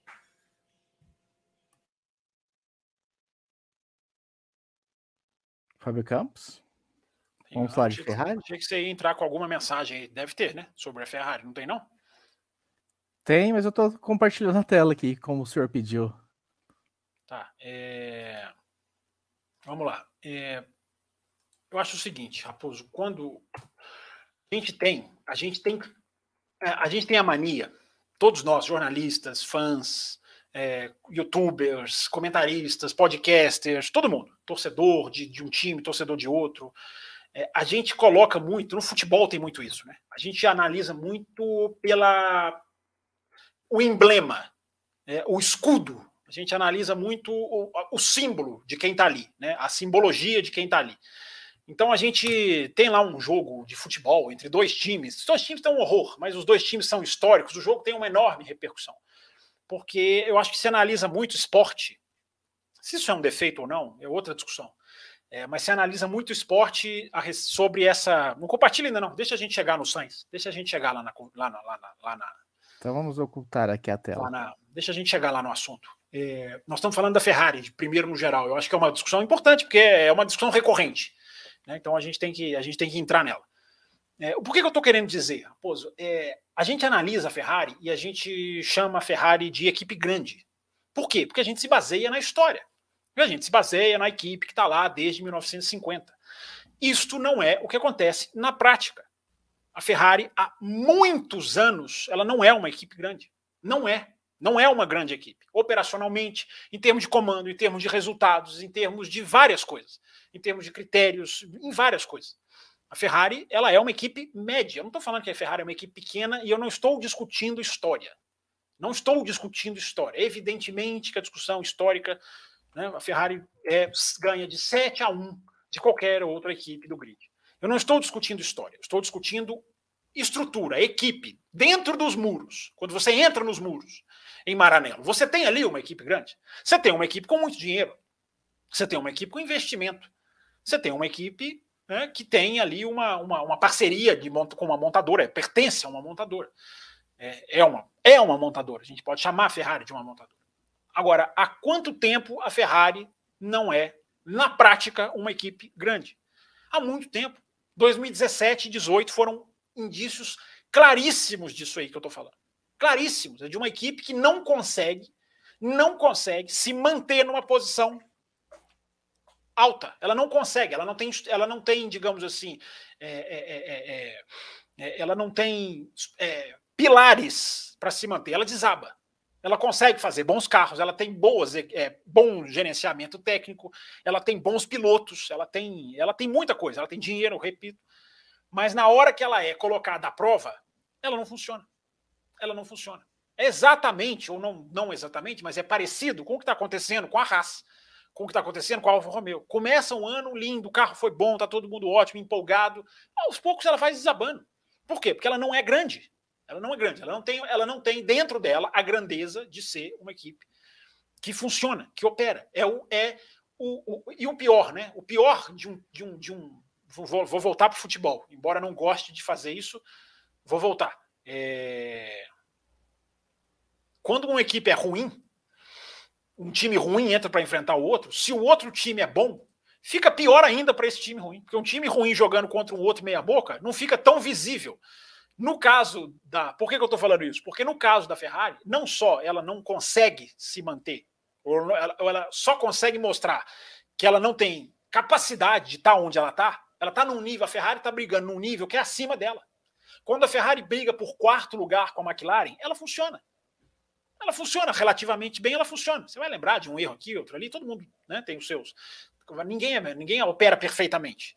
Mas você não vai chegar no ponto em que você pega da Ferrari de 2021, da Ferrari de 2017, da Ferrari de 2018. Ela está ela tá, é, acima da liga dela, para adaptar uma, uma expressão em, em, em, inglês. Então, a comparação com o futebol é essa. Quando um time é ruim e joga contra um outro que não é tão bom assim, você, você consegue identificar que ele é ruim. Agora, quando ele joga contra um bom, fica mais evidente a ruindade dele. Porque é isso que a gente está vendo. A gente está vendo a Ferrari tropeçar nas próprias pernas e está vendo dois exemplos. Um, um em prateado, que a gente já viu, e outro, mais ainda, em azul, né, que é uma equipe que sabe ganhar, sabe operar, sabe, sabe ter alternativa, sabe ter jogo de cintura dentro de uma prova, sabe ler o que está acontecendo. A Ferrari, ela parou no tempo. A Ferrari parou no tempo. A Ferrari é uma equipe parada no tempo. A Ferrari não se estruturou. A Ferrari não tem. É, ela pode ter estrutura física, não tenho a menor dúvida que ela tem. Mas ela não se estruturou em termos de entender o que é o automobilismo atual. Automobilismo atual, cara, é conjunto, é comando, é estrutura, é alguém que esteja lá, que te dê é, estofo na hora que você precisa. A gente fala muito mal de Toto Wolff, de Christian Horner, que tem, são sim, cara, burocratas, só querem saber do lado deles, são, são de uma disfarçatez enorme, são duas caras, né, puxam tapete, são tudo isso. Mas são caras que sabem fazer o trabalho deles, que é comandar uma equipe.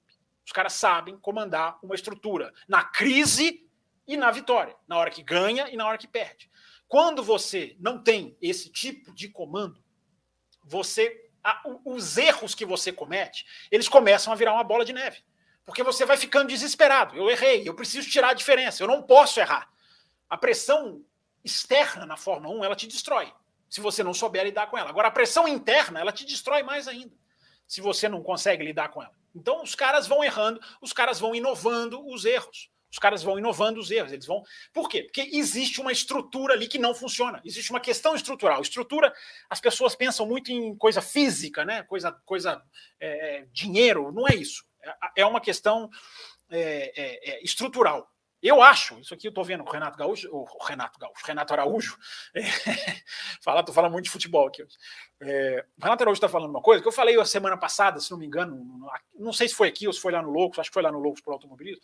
É, o Binotto, ele é um cara muito bom tecnicamente. O Binotto é amplamente responsável pra, pelo reerguimento técnico da Ferrari. Ele é um cara que tecnicamente, ou seja, motor, suspensão, uma reunião de acerto de carro, uma reunião aerodinâmica. O cara, ele é muito bom. Ele ganha de 7 a 1 de Toto Wolff e de, e de Christian Horner. Só que o cargo dele é pede muito mais do que isso. Então, você lê uma mensagem aí para o Will, Raposo, de um cara falando reestruturação. Não, não tem que ser reestruturação, você tem que colocar peças certas, é, é, ou reformulação radical, não sei se foi isso que o ouvinte usou. Reestruturação, sim. Reformulação radical, não. Porque não é necessariamente isso que vai resolver o seu problema. Você tem que pôr as pessoas certas no lugar certo. O Binotto, ele é um cara para você colocar no comando técnico. Ele tem que ser um diretor técnico. Ele tem que ser um Adrian Newey da Ferrari. Embora o Adrian Newey desenhe carros. Não é isso que o Binotto faz. Mas é o cara que comanda o lado tecnicamente. O Binotto tem que ser o James Allison da Ferrari. O Binotto não tem que ser o Toto Wolff da Ferrari. Não tem que ser o Christian Horner da Ferrari, porque ele não faz isso. Ele não é bom nisso. Ele não exerce isso da maneira correta. Porque a Ferrari, sob o comando dele, desaba. Não consegue operar. Existe uma bola de neve. O que está acontecendo com a Ferrari é um efeito bola de neve. É...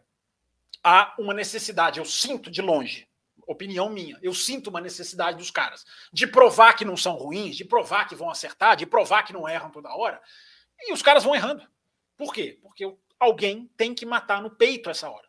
O cara tem que matar no peito, ele tem que reunir as pessoas e falar assim: ó, cara, o que está acontecendo aqui? Qual foi este erro aqui? O que, que nós precisamos fazer para eliminar esse erro? Ah, aqui, nós precisamos mudar uma pessoa aqui. O cara vai lá no microfone e bate, e bate no próprio peito. Olha, a gente tem que realmente fazer isso aqui. É, é, é o cara que chama a imprensa para ele. Esses caras fazem isso muito bem, Toto Wolff e Christian Horner. Eles chamam a responsabilidade para eles. Eles fizeram isso ano passado inteiro. O que o Christian Horner e o Toto Wolff fizeram ano passado foi uma encenação, quase Drive to Survive, de chamar para eles a responsabilidade. Então eles ficavam brigando, um cutucando o outro. Para quê? Para que Hamilton e Verstappen tivessem menos pressão. Isso é matar no peito. Isso é um cara que mata no peito. É, o, o Batia Binotto não mata no peito. O Batia Binotto não mata no peito. Definitivamente não mata no peito. Porque a Ferrari, mais uma vez, não é só culpa dele. Há um problema enorme dentro da Ferrari que vem de 2017 e 2018. Está acontecendo exatamente a mesma coisa, gente. Exatamente a mesma coisa. Isso não é coincidência. Isso não é coincidência, não é culpa de uma pessoa. É uma equipe que vai até um pedaço do ano e depois ela desanda. Mas ela descarrilha total. Esse ano é pior.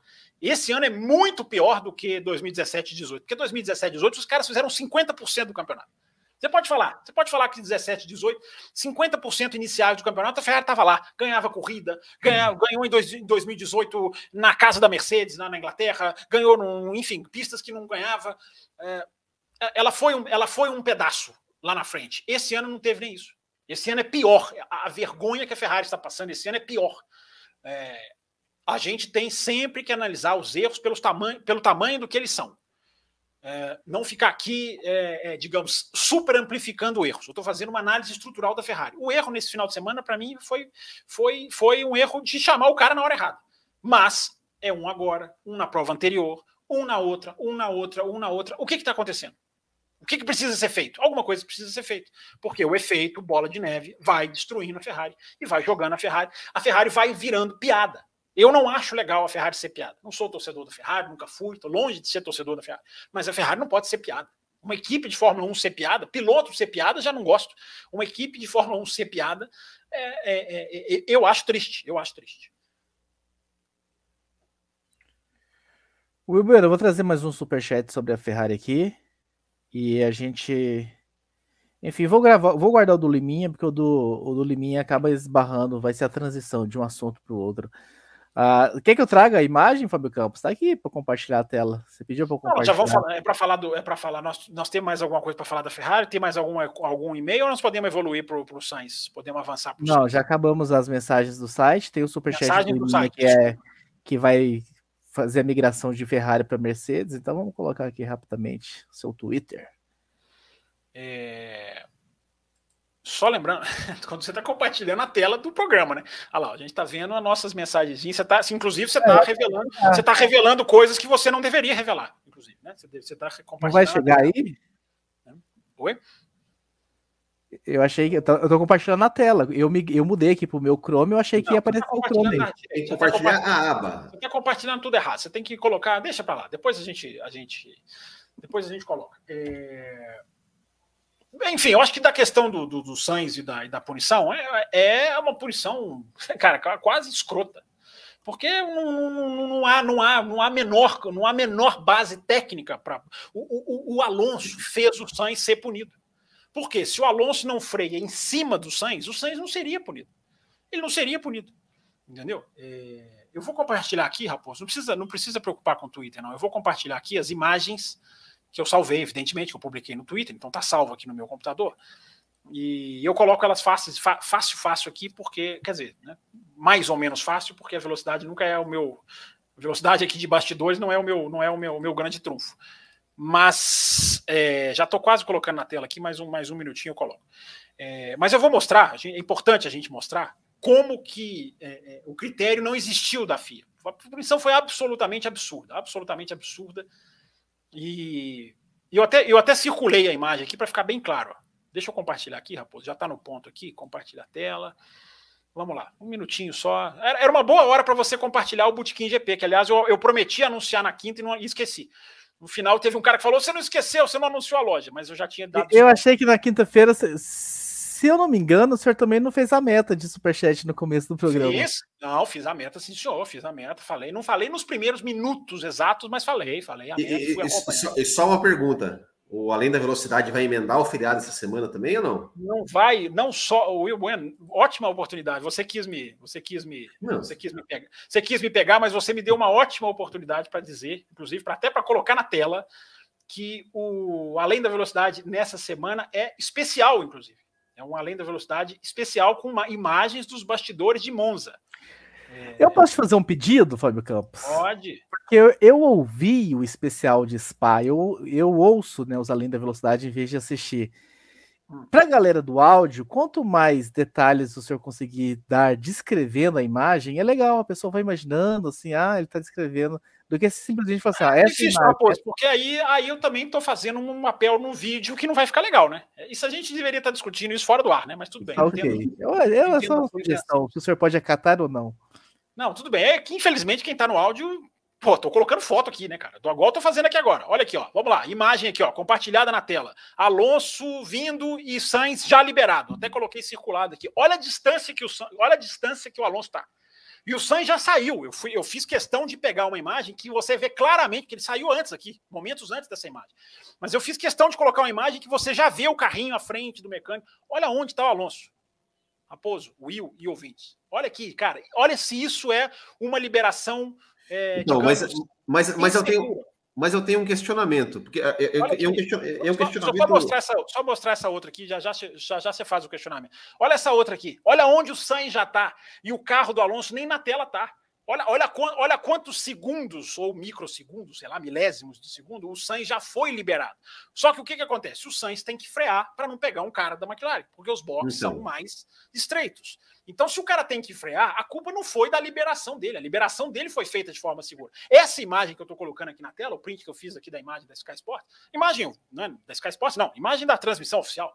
É, é, essa, essa daqui mata, cara. Olha onde já está o carro do Sainz, já está na linha. Ele já tocou na linha, que é, eles chamam da linha do pit lane, praticamente, que é a linha que tem o um patrocinador. E o, e o Alonso nem na tela tá, cara. Então, assim, foi a punição mais absurda e grotesca que eu já vi. É, eu, talvez a pior desse ano. Mas qual que é o seu questionamento, Will? Fala. Não, meu questionamento é justamente se, se tudo bem, né? Se a, a, a punição da, foi de unsafe release mas é, é, é, se, se, dentro dessa liberação, talvez a, os comissários é, é, puniram o Sainz por frear ali e, e, e por isso, é, digamos, atrasar a sua saída para o pit lane e deixar, e deixar o Alonso. Não, não estou dizendo que isso faça sentido, que, que seja certo. Estou dizendo se de repente a punição não, não teria sido por isso. Porque até o Sainz falou: Poxa, foi punido porque eu, eu me preocupei com o cara de. e não acertar o mecânico da McLaren. Será que tipo, assim, a FIA falou, não, se, se, se, liberou, meu filho, você tem que sair, você não pode frear depois que você saiu.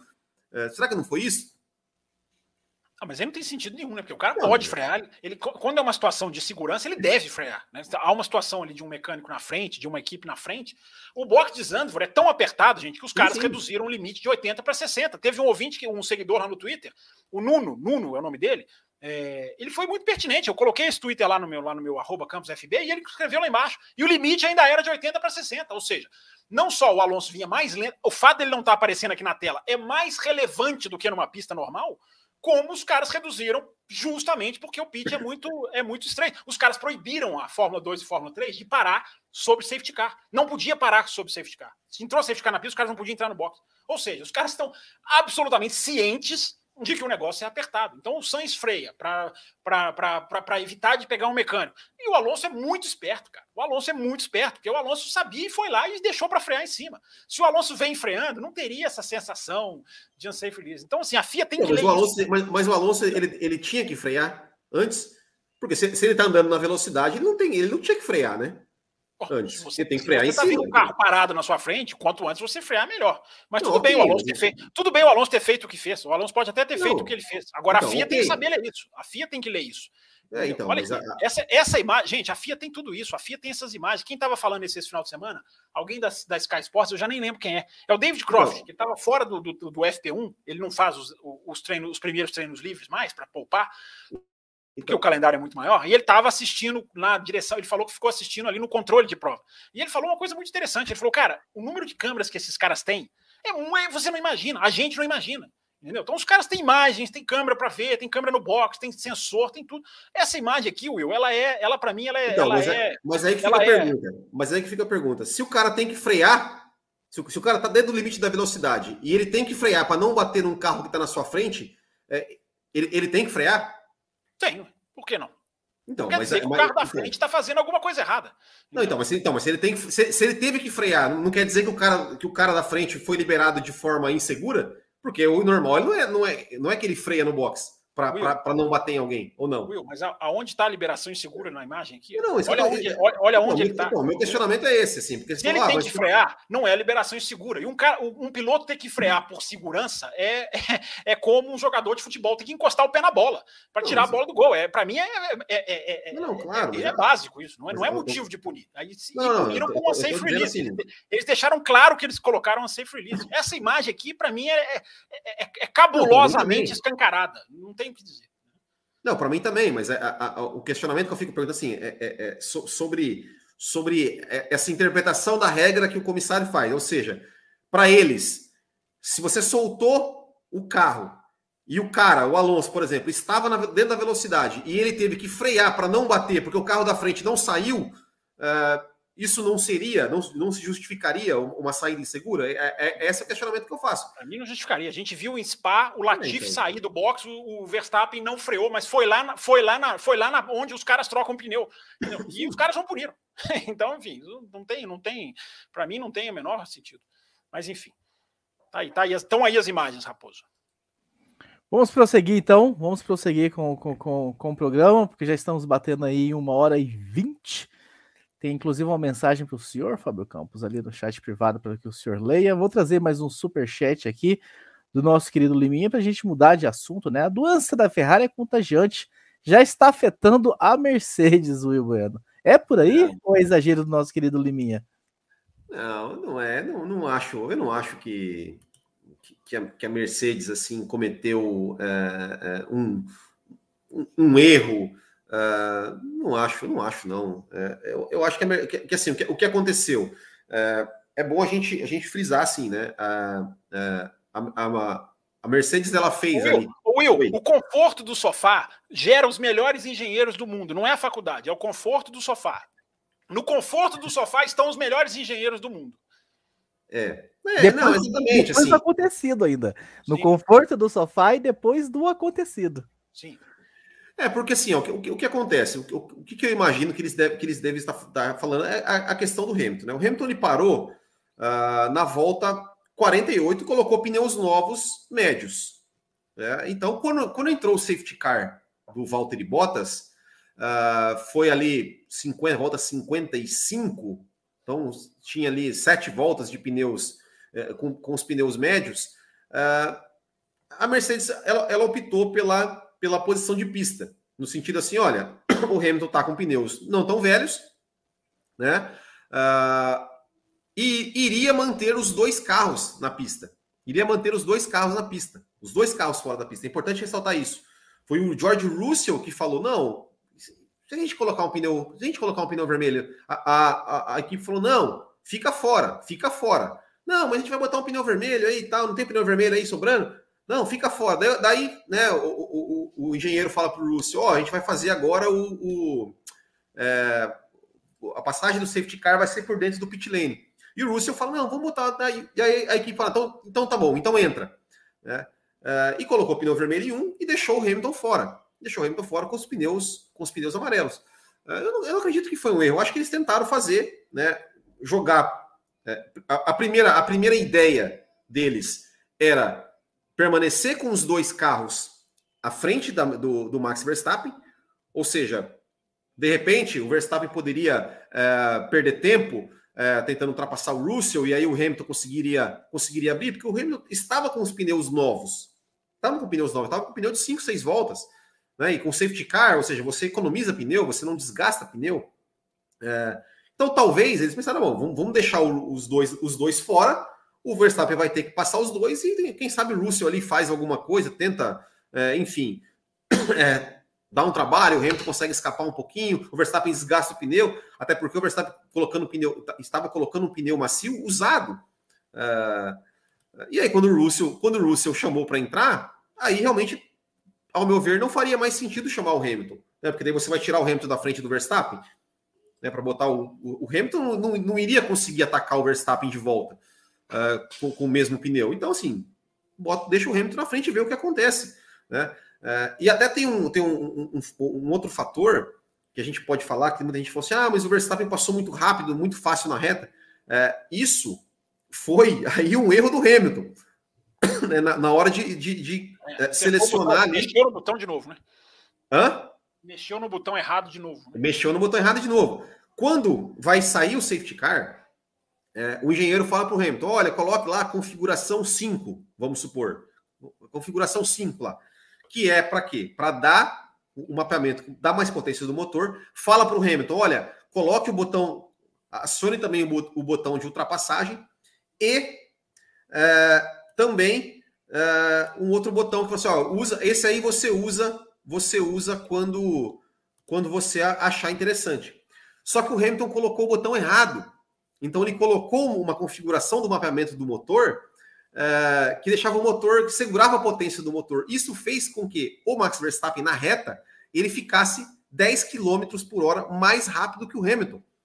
Era como se ele tivesse com o DRS aberto, sem estar com o DRS aberto. Por isso que ele passou com tanta facilidade uh, ali, logo no safety car. Porque se, se a gente vamos, vamos colocar, né, se fosse em uma situação normal, que o Hamilton realmente não tivesse cometido, não, não, não tivesse esse erro, seria muito difícil o Verstappen passar ali logo na curva 1. Né? Provavelmente o Verstappen ia, ia, ter que dar mais uma volta atrás do Hamilton ali, porque no, no miolo ia ser muito difícil passar, ele iria ficar mais uma volta é, e, e, e, depois passaria com DRS. É. E uma outra questão. Ah, mas o Russell, o Russell leu, a, leu a, a, a estratégia do Hamilton. Não, cara, o Hamilton confiou no estrategista. Quantos. O Hamilton, ele é piloto. A estratégia quem faz é o estrategista. E quanto Quantas corridas o Hamilton não ganhou por conta da estratégia, estrategista da Mercedes? É, é, a mesma coisa o Max Verstappen hoje com a, com a Hanna. Se a Hanna falar para ele, Max, põe pneu intermediário na pista seca, ele vai pôr, porque ele confia nela, porque já, ela já ganhou muitas corridas para ele. E da mesma forma o Hamilton. Então, assim, eu não acho que foi um erro, um erro da Mercedes, que foi uma besteira da Mercedes. Não acho, não acho que foi, que foi o caso. Foi, tentaram, deu errado. Acontece, faz parte. Né? E eu, honestamente, né? vencer, a, vencer a Red Bull seria muito difícil. Até, a gente, a gente falou aqui, até se não tivesse safety car, se não tivesse nada disso, a, a vitória seria do Verstappen, porque o Verstappen ia voltar atrás e ia passar da mesma forma.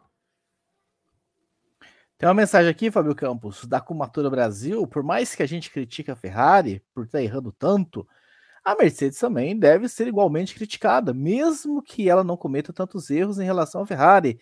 E até brigar para ser vice no campeonato, ela poderia muito bem estar disputando mais forte com a Red Bull e assim evitando uma disparidade anormal nessa temporada. Porém, a equipe mais vitoriosa atualmente da Fórmula 1 fez um carro instável que vai bem em uma corrida e em outra vai muito mal e que sempre dá na mesma. Não venceu nenhuma vez até agora e se contentou apenas em capitalizar em cima dos erros da Red Bull e Ferrari, não tendo o real protagonismo e sendo incapaz de admitir os seus próprios erros. A ponto do Toto Wolff dar crédito à teoria que o abandono do Tsunoda foi um plano premeditado da Red Bull para favorecer o Max, para uma equipe que venceu tantas vezes seguidas o título, se sujeitar a isso me parece bem infantiloide.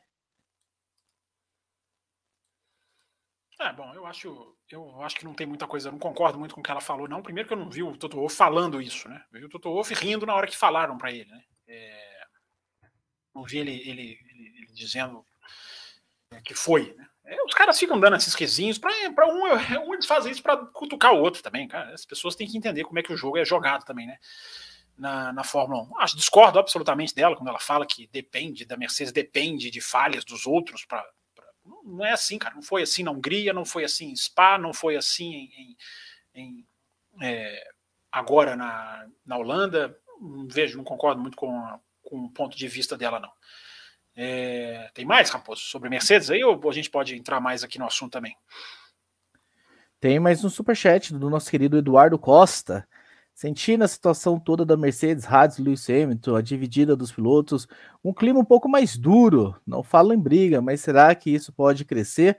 Trazendo também né, a ultrapassagem do Russell para o Hamilton, teve um movimento ali meio estranho do Hamilton. É, defesa dura, cara. Eu acho que defesa dura faz parte, gente. A gente tem que se acostumar. A gente não pode se acostumar, gente, com a era do DRS e com a era das, das, das, das trocas de posições limpinhas e bonitinhas ordenadas pela equipe. É automobilismo, cara. Vai ter uma dividida mais dura, vai ter uma luta. Isso é natural, tem que ser assim. Eu, eu vou até mais longe, eu acho que tem que ser assim. É, é então, por que, que a gente fica feliz quando os caras anunciam Russell como companheiro de Hamilton? Quando os caras anunciam lá Sainz e Leclerc, quando os caras anunciam Piastri e Norris, por que, que a gente fica, por que, que a gente esfrega as mãos? Por que, que é silly, silly season? É, por que, que, a gente gosta? Porque a gente fica projetando rivalidades. Aí chega no, no final do. No, na hora que o negócio começa. Né? A imprensa faz muito isso, né? Manchetes, rivalidade, vai. Olha o que vai ser o ano que vem. Aí começa o ano, começa jogo de equipe, ordem de equipe, para pela 15 posição, e a imprensa não fala nada. Ou seja, assim, para que, que você teve a expectativa né, de esperar uma briga e quando a briga acontece, você acha que é um corpo estranho? Não é um corpo estranho, cara. Desculpe. Aquilo ali que aconteceu é dividida dura mesmo. É, e, e eu acho que tem que ser assim. Eu acho que tem que ser assim. Agora, na questão, agora também assim, é impressionante, né? Assim, me impressiona muito assim, a, a comodidade das pessoas em, em, em, em não diferenciar é, aposta de erro estratégico. O que aconteceu com a Mercedes nesse final de semana foi uma aposta. A Mercedes fez uma aposta no momento da corrida, nem foi a Mercedes. É engraçado aqui a mensagem que você colocou aqui, acho que foi do Liminha, né? A Mercedes está ficando igual a Ferrari. Está ficando igual a Ferrari como, meu irmão? Quem decidiu foi o Russell. Quem tomou a decisão foi o Russell. Quem falou vamos fazer foi o Russell. Entendeu? Quem, quem teve a iniciativa foi o Russell. Eu acho assim, as pessoas têm que entender o que é erro estratégico e o que é aposta errada. Uma coisa é você fazer uma aposta que não deu certo. Você pode falar, cara, eu acho que se a Mercedes apostasse em deixar o Hamilton em primeiro e o Russell em segundo, poderia ter dado mais certo. O Button acha isso, falou isso na cabine da Sky. O Rosberg, que não estava na cabine porque não tomou vacina, então fica transmitindo de casa, fica participando da transmissão da Sky lá de Mônaco. É, o Rosberg também achou. Os caras acham, é natural achar, as pessoas podem achar. Agora vi com essa história de ah lá, Mercedes está ficando igual Ferrari. Me desculpa, cara, mas eu não acho que isso aí, não é, acho que não é por aí, cara. Acho que a pegada não é essa. A Mercedes fez uma aposta a Mercedes tinha, na hora que o Verstappen parou, o Verstappen ia voltar com um pneu mais novo do que os dois. O que, que a Mercedes vai fazer? Vai partir para a luta direta? Não vai dar certo, não vai resistir na luta direta. A equipe tem que tentar alguma coisa. E aí a gente chega exatamente no Silverstone. Quem está em posição na frente está tá em posição de, de, de, de, desvantagem. Pode levar a pior, pode levar. A, a, a, o Verstappen até né, conseguiu está na frente fisicamente, mas o, carro, o melhor carro, quando a equipe tem dois, o melhor carro está numa situação meio, digamos, fragilizada. Né? Porque o cara tem a posição de pista, que na Fórmula 1 muitas vezes é o que decide a corrida. As pessoas se esquecem disso, cara. Tinha que ter parado. Ai, olha que absurdo. Ah, tá fazendo. Cara, posição de pista muitas vezes decide. Muitas vezes já decidiu. É compreensível, é muito fácil a gente falar depois. Depois que você vai lá, olha lá, que caras, que, olha que, que absurdo, olha que horror que os caras fizeram. Claro, olhando depois, evidentemente, não é a estratégia que, que foi a mais efetiva. Então, eu acho, que, eu acho que tem que ter essa. Eu acho que isso é importante, Raposo. Quem analisa, quem tenta analisar com critério, tem, acho que é importante falar isso. Então, aí você já começa a estigmatizar. A Mercedes tal, a Mercedes não sei o quê. Foi o Russell, cara. O Russell virou e falou: me dá um pneu mais novo para eu tentar lutar com esse cara. A Mercedes aceitou. Mas partiu dele, partiu dele a ideia. O cara tá lá tentando, ele tá lá, ele tá na posição mais ou menos privilegiada, ele foi lá e tentou, vamos pôr um pneu diferente para eu tentar seguir esse cara. Se fosse para o combate direto, gente, não ganharia. Não ganharia. Nem no combate indireto ganharia. Uh, mas no combate direto não ganha, não resiste. O Hamilton errou lá, a relargada foi, foi, foi horrorosa. Não tem outra, não tem outra definição. A relargada do Hamilton foi horrorosa. Mas o, o, o Verstappen já tinha passado é é, é, é, é, o Russell antes, algumas voltas antes. Ele já tinha ultrapassado o Russell na estratégia antes de entrarem os safety cars virtual e real. Então, é assim, tem muito isso também, né, cara? A gente analisa muito por conceito, né? Ah, não. Tinha que ter deixado o Russell fazer uma proteção para o Hamilton. Ok, eu tenho muitos jornalistas de, de, de, defendendo isso. Ok, é uma, é uma linha. Mas quem garante que o Russell ia segurar? Gente, Fórmula 1 do DRS. A gente tem que atualizar o software a, a, não existe muito mais esse negócio de ficar segurando, não. Ah, em Mônaco acontece, talvez numa outra pista sim, outra ali. O cara abriu o DRS passou, gente. Esse negócio de ficar segurando é, é, é relativo. Você segura um pouquinho ali, igual o Pérez em Abu Dhabi segurou o Hamilton, Pérez na Turquia. O cara briga ali duas, três curvas e não vai muito mais. ontem ele segurou também, né? Uma, uma voltinha ele segurou o Hamilton é, ali, né? Uma volta se segura, duas voltas se segura, mas o que, que é isso para você enfrentar uma Mercedes, enfrentar uma Red Bull?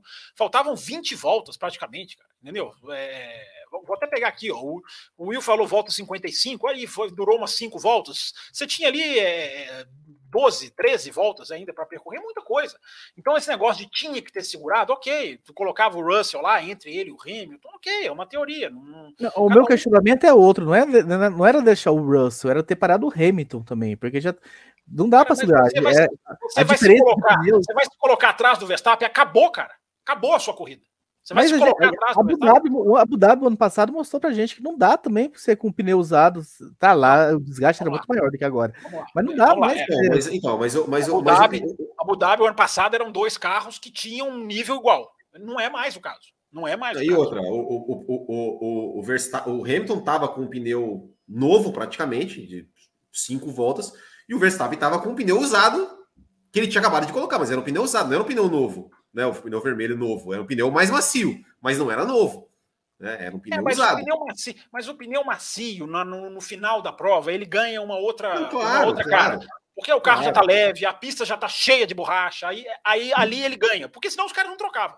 Senão os caras não trocavam. Não, óbvio, óbvio, mas, mas, mas assim, não então, era, assim, não era assim, um, um pneu desgastado de 40 voltas quanto o pneu novinho de uma volta, né? É isso que eu tô dizendo. É, o Verstappen vinha com um pneu e o Russell tentou responder. Então, o que, o que, o que, que acabou acontecendo? O que, que as pessoas. Tá, é, minha bateria tá acabando aqui, Raposo. Espera aí, segura aí. Segura aí que eu vou ter que carregar. Enquanto você vai ligar aí, eu vou trazer tá um tá gráfico. travando tudo aqui para mim. Vai, eu comentar o gráfico. Enquanto você liga aí. Não, é, é só é para ilustrar aquilo que eu falei, né? Com relação à velocidade de reta. Você vê, tem, tem duas linhas ali. Deixa eu ver se consigo até aumentar um pouquinho. Uh, né? As, as linhas ali, a linha, a linha azul é o Verstappen, a linha verde é o Hamilton. Essa é o gráfico de velocidade que os dois tinham na reta. Então, o Verstappen ali, ó, 298, o Hamilton 288. Então, é, era como se o Verstappen tivesse com o DRS, mesmo sem estar com o DRS. Por isso que ele passou da, da forma que passou ali é, na, na relargada, por um erro de configuração dos botões ali do Hamilton. Né? Então, então foi isso. É só, é só para ilustrar aqui o, o, a, aquilo, a, a, informação que eu falei. Né? Ou seja, é, o, o, Verstappen estava muito mais rápido que o Hamilton. É, é, e uma outra. Oh, pode falar. Não, eu ia dizer o seguinte: a, a, as conclusões que a gente vai chegando, né? Mercedes não consegue aquecer pneu. Ou seja, na relargada vai ter essa desvantagem. E a velocidade reta. Gente, é quase que automático. As pistas que têm reta a Mercedes não, não vai, não tem. É, é, as pessoas até estão achando que o negócio do side pod é o que vai resolver o ano que vem. Não tem, não ter o side pod, na teoria, você seria, era para você ser rapidíssimo de reta, porque você tem uma resistência muito menor, você não tem a estrutura lateral. Não é isso na prática. Os caras não têm velocidade reta. A, a Mercedes, para mim, vai agonizar em Monza mas vai sofrer, a não ser que entre aquilo que a gente já está falando, né? Que ultrapassa as questões técnicas, que é uma temperatura diferente, aí não tem sexta-feira por uma bandeira vermelha, a pista emborracha.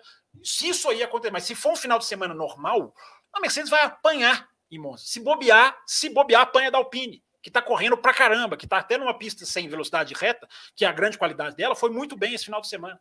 Então vão sofrer. Mas enfim, só para deixar claro que a velocidade reta você pega todas as pistas praticamente do ano, com uma exceção ou outra, tem grandes retas? Não tem Mercedes. Não tem reta? A Mercedes tem chance. Mas fala. Não, trazendo, trazendo, mais um superchat para a gente continuar. o Will estava no meio, o Will no meio de um raciocínio. Não, não, mas é, é, pode, pode, pode falar. Luiz Cláudio mandou aqui, né? Agora faltou pulso firme da Mercedes, pois a prioridade deles era a vitória. Eles deveriam ter ignorado o pedido do Russell para manter o buffer que o Hamilton falou. Quantas vezes não vimos a Mercedes ignorando sugestões do Bottas? Não, mas aí, Luiz Cláudio, aí é que tá, cara. Aí eu vou discordar de você pelo seguinte. Obrigado pelo seu superchat. Luiz Cláudio, à medida em que a Mercedes parou, deixou o Russell fazer o que ele quis, ela deu, ela deu a ele uma chance também de brigar. Ah, prejudicou um pouco o Hamilton, prejudicou, talvez, agora vendo no final. Eu prefiro equipe que vai, eu tenho, coloquei isso no Twitter, eu respeito equipe que vai para a briga com dois carros do que equipe que privilegia um carro só, do que equipe de primeirinho, segundinho piloto. Então, a, a Mercedes tentou jogar em duas frentes. As pessoas têm que entender isso. A, a Mercedes não interessa mais chegar em segundo ou terceiro. Não interessa, ela já perdeu esse ano, ela já não vai brigar pelo título. A Mercedes quer ganhar corrida. É, então, esse foi, esse foi o pensamento. Deixamos o Hamilton, a chance não é tão grande? Não é. Mas se não der com ele, talvez dê com o Russell. Isso para mim é muito claro, muito claro. E repito, partiu do Russell. Isso não pode ser subtraído da equação. Partiu do Russell. Então a equipe ouviu o piloto. Eu, as pessoas reclamaram da Ferrari consultando os pilotos em Spa. Não acho que isso seja tão, tão, tão demérito assim, não. Dependendo do modo como você fazer, deixa o piloto participar sim da estratégia. Fórmula 1 de pilotos. Cara, Fórmula 1 não é, não é, Fórmula 1 não é só engenheiro, não, gente. Fórmula 1 é piloto também. Então, uh, isso tem que ser considerado. A Mercedes, eu discordo aqui do ouvinte. A, a Mercedes tentou ganhar em duas frentes. Ela tentou ganhar a corrida. Ela tentou ganhar a corrida. Você pode falar que ela errou, você pode não concordar com o que ela fez. Agora, ela tentou ganhar a corrida com dois carros. Então, o, que, o que eu ia falar ali é, era até uma coisa, um outro, mudando um pouco de assunto, que é assim, eu tô vendo a galera falando, nossa, que o, o Hamilton e o Russell quase bateram porque o Hamilton fez isso. Porque... Vocês, vocês viram alguma coisa demais ali no Hamilton e o Russell, na ultrapassagem do Russell no Hamilton? Eu não vi absolutamente o, nada. Will, o Hamilton defendeu duro. Mas, na minha opinião, automobilismo é defender duro. Só isso. Não, mas, mas, mas, é, é, eu nem achei que ele foi defender o duro, porque, cara, eu tinha um espaço na reta ali. Ele foi. Porque, porque se você vê assim, ele, ele nem faz um, um, um, super movimento. Não, não, não achei absoluto. Eu olhei várias vezes e falei, cara, do que, que esse pessoal tá, tá reclamando? Pelo amor de Deus, não foi nada, absolutamente nada. Segue o jogo, não, não foi. Nem o Hamilton foi sujo, nem o Hamilton, nem o Russell foi. Eles estão disputando. É, é isso. Não, nada, nada, nada, Will, nada, nada. Will, o Hamilton mudou de direção na reta. Cara, o Hamilton estava na reta e ele foi para um lado. Ele tem, ele tem o direito de, de escolher um lado Ninguém quando ele está na frente. Hã? Ninguém tira dele esse direito, nem eu. Exato, eu ele tem direito eu de ele dividiu, eu, eu, digo, eu falo que é uma dividida dura porque ele ali não, ele foi muito perto do Russell, mas isso não está errado. O automobilismo, repito, o automobilismo para mim é dividida dura. O que acontece Will, é que as pessoas é, é, cara, é auto. É, infelizmente, não é culpa das pessoas. Elas vão se acostumando com um tipo de ultrapassagem. Elas vão se desacostumando com a briga dura, porque a briga dura vai ficando muito mais rápido, muito mais rara. É raro de vir na prova. Então, quando acontece, ih, cara, foi muito diferente do que eu tô acostumado. Tem alguma coisa aí? Não tem. Divididas têm que ser duras, desde que leais, desde que justas. Exato. ele tem o direito, ele tem o direito de escolher um lado, de tomar a decisão. Então ele não tinha escolhido, ele estava no meio da reta. Ele direito ele fez essa escolha muito tardiamente. Ele. Cara, mas, mas ele estava na frente. Fazer, mas, ele, ele fez na dele. Raposo, e outra, ele, ele, ele tem que fazer a escolha e ele tem que deixar o espaço para o piloto na pista. Sim. E ele fez exatamente as duas coisas. Isso, é exatamente isso. Ele fez tardiamente, Raposo, eu concordo com você. Mas o tardio dele ainda estava no tempo que ele podia. Ele fez no tempo, ele fez no espaço que, que podia. Ah, foi perto? Foi, carros chegam perto, gente. É igual o Vettel 2019 no Canadá. Né? A punição mais absurda do que essa do Sainz. Né? Ah, mas o Hamilton teve que frear para não bater. Meu amigo, ter que frear para não bater faz parte do jogo, faz parte do jogo. Então, as pessoas, as pessoas se assustam muito com algumas coisas. Muito bem, muito bem, meus caros. É hora de sorteio, Fábio Campos. Chegou a hora. Para gente encerrar, então, gente encerrar depois a gente encerra rapidinho com um pouquinho de Piastri e Colton Herta e a gente joga o final, o resto da discussão para o outro bloco, né? A gente finaliza os bastidores de Piastri e Colton Herta. Aliás, quem é, quem é Cappuccino e Extra Forte, o link do próximo programa já está lá no Olha grupo só. do WhatsApp. Olha só. se você não recebeu, se você por algum motivo não está nesse grupo, que é um grupo só de links para você acompanhar as lives, você entra em contato no cafécomvelocidade.com.br e fala: Ó, oh, peraí, não consegui receber essa, não tive acesso a essa, ó, oh, perdi aquela. É, não tem problema, a gente reenvia, a gente ou te coloca lá no grupo, ou reenvia para você de outra maneira. Isso aí não tem, não tem, não tem, não tem esquentação de cabeça, não, né, Raposo? Exatamente. Fábio Campos, nós temos 20 nomes na lista. 20 que podem. Isso porque a gente já excluiu os que já estão contemplados, né? Não tem por que eles ganharem. Você, você coloca na lista o Eilor Marigo, né? Só para deixar claro, né? O Eilor tá lá na lista, número 3. Ah, o Eilor Marigo. Eilor, que rima com amor, gente. Você tem que aprender isso. Eu pelo amor de Deus. Eu não consigo acertar, desculpa aí, desculpa aí, erro meu, meu, falha minha. É, puxe minha orelha. Ele já ganhou uma vez e disse que não queria. Acho que não sei porque já tem, mas vamos, vamos mantê-lo no sorteio se ele ganhar de novo. Vamos fazer o seguinte: se, se ele ganhar, você se vira. Se ele ganhar, você se vira. Se o Eilor que rima com amor vencer, a gente sorteia um suplente. Se o Eilor quiser o prêmio. Tá certo, tá certo. Tá certo. Aí o suplente, aí o suplente não ganha, você vai deixar o cara com um gostinho na boca. Eu vou Ué, falar. Nós estamos avisando, nós estamos avisando, olha, vai depender se o vencedor vai querer o prêmio dessa vez ou não. Da outra vez Eu- ele não ó, quis. Eu vou falar rapidamente o número de cada um de vocês para que vocês guardem na cabeça. São 20 números, 20 concorrentes. Tá? Vou, Acho posso que vai falar aqui? aparecer na tela. Apareceu Vai, aí, mas você compartilha a tela errada. Você não consegue compartilhar a tela. Você compartilha. Cara, eu tô, eu tô com a planilha aberta, então eu não sei o que tá acontecendo. Coloca ali, Raposo, compartilhar, eu É. selecionei enquanto, enquanto ele vai, enquanto ele vai fazendo compartilhar isso, tela, coloca lá guia, em vez de janela, coloca guia, guia do navegador. Aí você Isso. escolhe a guia específica. Enquanto ele Eu vai fazendo eu isso, tô com essa opção aqui. Tá bom, então você não vai conseguir compartilhar a tela. Ok, enquanto, enquanto os dois aí vão, vão, vão fazendo, eu vou falar, ó. Então O Pablo aí. O Pablo Ocerinha, número 1. Um, Samuel Moreto, 2. Eilor, que rima com amor, Marigo, número 3. Bruno Pessoni, 4. André Pa- Prado Noronha, número 5. Luiz Bragante, número 6. João Paulo Santos Oliveira, 7. Bruno Nunes Rodrigues, 8. Ju- Marcelo Silva, 9. José Etienne, 10. Metade da lista. Hamilton, 11. Isaías Luiz, 12. Eduardo, não tem o sobrenome dele aqui, 13. Gabriel Gaia, 14. Carlos Eduardo Ferreira, patrocinador do Além da Velocidade, 15. Francisco Loner, 16. Antônio Júnior, 17. Felipe Augusto, 18. Camila Reis do Amaral, 19. E fechando a lista, por ordem aqui de chegada, tá, gente? É Aqui mais ou menos a ordem de chegada. Guilherme Araújo é o número 20. Então vocês já sabem os seus números e o Raposo vai fazer o sorteio agora e vai colocar, eu acho, pela Boa. precariedade Ah, eu vou dele. no celular, que aí não tem É, erro. olha lá, olha lá, eu falei, eu falei, pela precariedade técnica das coisas que são feitas aqui nesse programa, ele vai virar o celular Cara, eu tela. não tô, não tô com opção. Eu tô com um Fica- computador novo aqui. fica você é em tela cheia, Raposo, eu fica você em tela cheia. Um usuário de Windows a vida inteira, tô tendo que se- aprender a usar o Mac. Então, paciência. É, o ouvinte não tem nada a ver com isso, ele não quer saber disso, ele quer saber o sorteio. Já tá pronto ou não? Eu coloquei de 1 a 20. Pera vou aí, apertar o vamos lá, botão e vai sair, lá, então, vai qual é o número. Vou, vou apertar o botão e virar a tela pra gente ver saindo exatamente. Veremos juntos. Um, dois e. Número, Número 7. 7. Quem é o 7? Vamos lá, Jimmy Raikkonen. 7. João Paulo dos Santos Oliveira. Aê! Parabéns. Parabéns, João Paulo. Parabéns, João Paulo. João Paulo dos Santos Oliveira ganhou o F1 TV até o final de 2022. Depois, lembrando né, que no ano que vem vamos ressortear, vamos renovar as assinaturas e quem ganhou concorre de novo, continua concorrendo. Não é que quem ganhou não concorre ao, ao- ao ano que vem, não. Quem, ah, quem já tem, tem garantido até o final de 2022. Aí sorteamos os que não têm premiação, mas na virada 22, 23 nós vamos zerar todo mundo e vamos começar a sortear todo mundo. Olha, ele tá aqui, Raposo? Provavelmente, né? Ele é, ele é apoiador, não é membro, então não aparece o símbolo. Aqui, Então, João grande Paulo. Nós temos dois João Paulo só no grupo. O João Paulo que, é, o- que, que tá na extra forte, que é o que tá aqui.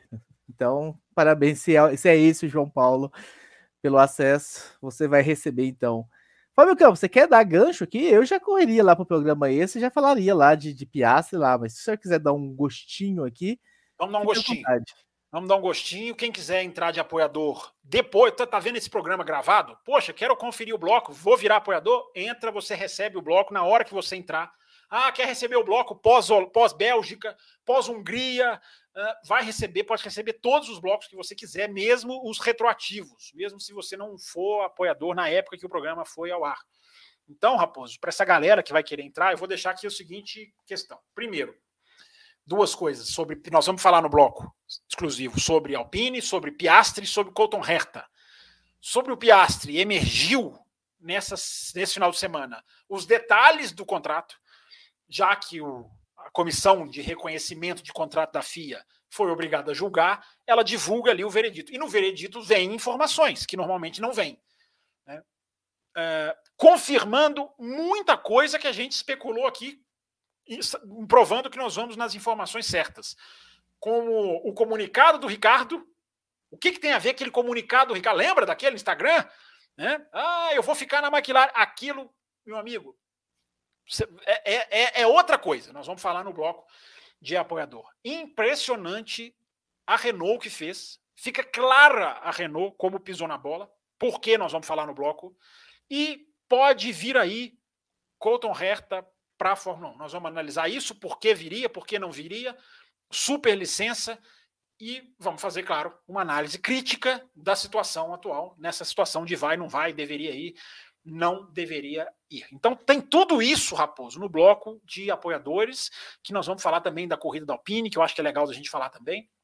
Outros detalhes do Grande Prêmio, Schumacher, se vocês quiserem, e vamos falar bastante dessa nova dupla da McLaren, confirmada, Piastri e Lando Norris, e os detalhes da contratação do Norris, meu Deus, em que jogo, que, que, que jogos de bastidores. Mas fica no, fica no bloco para daqui a pouquinho, Raposo. Do Piastri, né? Você falou Norris?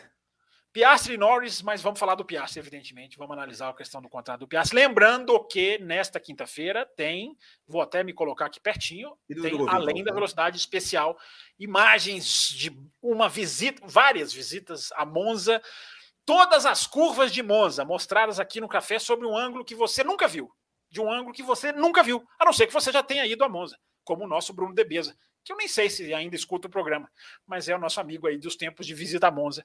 Se você não foi a Monza, vale a pena. Se você foi, vale mais a pena também para você, você lembrar. Se você não foi, para você conhecer ângulos da curva de Lesmo, da curva parabólica, da curva 1, todas as curvas de Monza, não são muitas, claro, fácil. Todas as curvas de Monza, no Além da Velocidade, na quinta-feira, falando, claro, também de Fórmula 1, de Grande Prêmio da Itália, falando de, de, mais de Verstappen, mais, enfim, de Ferrari, mais de Mercedes. Tanta coisa que eu não falei aqui, que ainda tem muita coisa para falar, Raposo. O pessoal está falando aqui no chat se a, gente, se a, gente, vai falar do Drugo. Só uma coisa, né? Boa. É, só Vamos uma sim. coisa. Só uma coisa é, vai ser transmitido em TV aberta a, a corrida de Monza, né? E, e a Fórmula 2. Ó, oh, olha que interessante. Olha que interessante. E o último recado, então, você que, enfim, chegou, não é apoiador, chegou aqui nesse finalzinho, ficou com curiosidade. Se você se tornar apoiador ao longo da semana, você ganha o direito de receber o link e reassistir. Não é porque você não estava apoiador Eu acabei na de falar da noite. Que foi? Eu acabei de contar isso, você não estava prestando Sim, atenção. Eu estou ressaltando, estou reafirmando. Ah, Várias das coisas. O senhor falou sobre além da velocidade lá no começo, o senhor no finalzinho, o senhor voltou a falar. Então o senhor me dá o direito. Obrigado. Eu vou me retirar, eu vou me retirar de vergonha. Muito obrigado. Exatamente. Então você que vai entrar como apoiador agora, você vai ter esse direito. Então não se sintem aí intimidados, tornem-se apoiador, ajude o programa a crescer para que você receba o link do programa extra. Agradecendo a todos que estiveram aqui, você que é apoiador e que está aqui, corre lá para o grupo do WhatsApp, que o link já está lá com vocês. Esse programa extra fica muito mais gostoso de se fazer. Um abraço a todos vocês e quem não for apoiador, até quinta-feira com o Fábio Campos no Além da Velocidade. Tchau! Termina aqui Café com Velocidade, o mais tradicional podcast sobre corridas do Brasil. Café com Velocidade, a dose certa na análise do esporte a motor.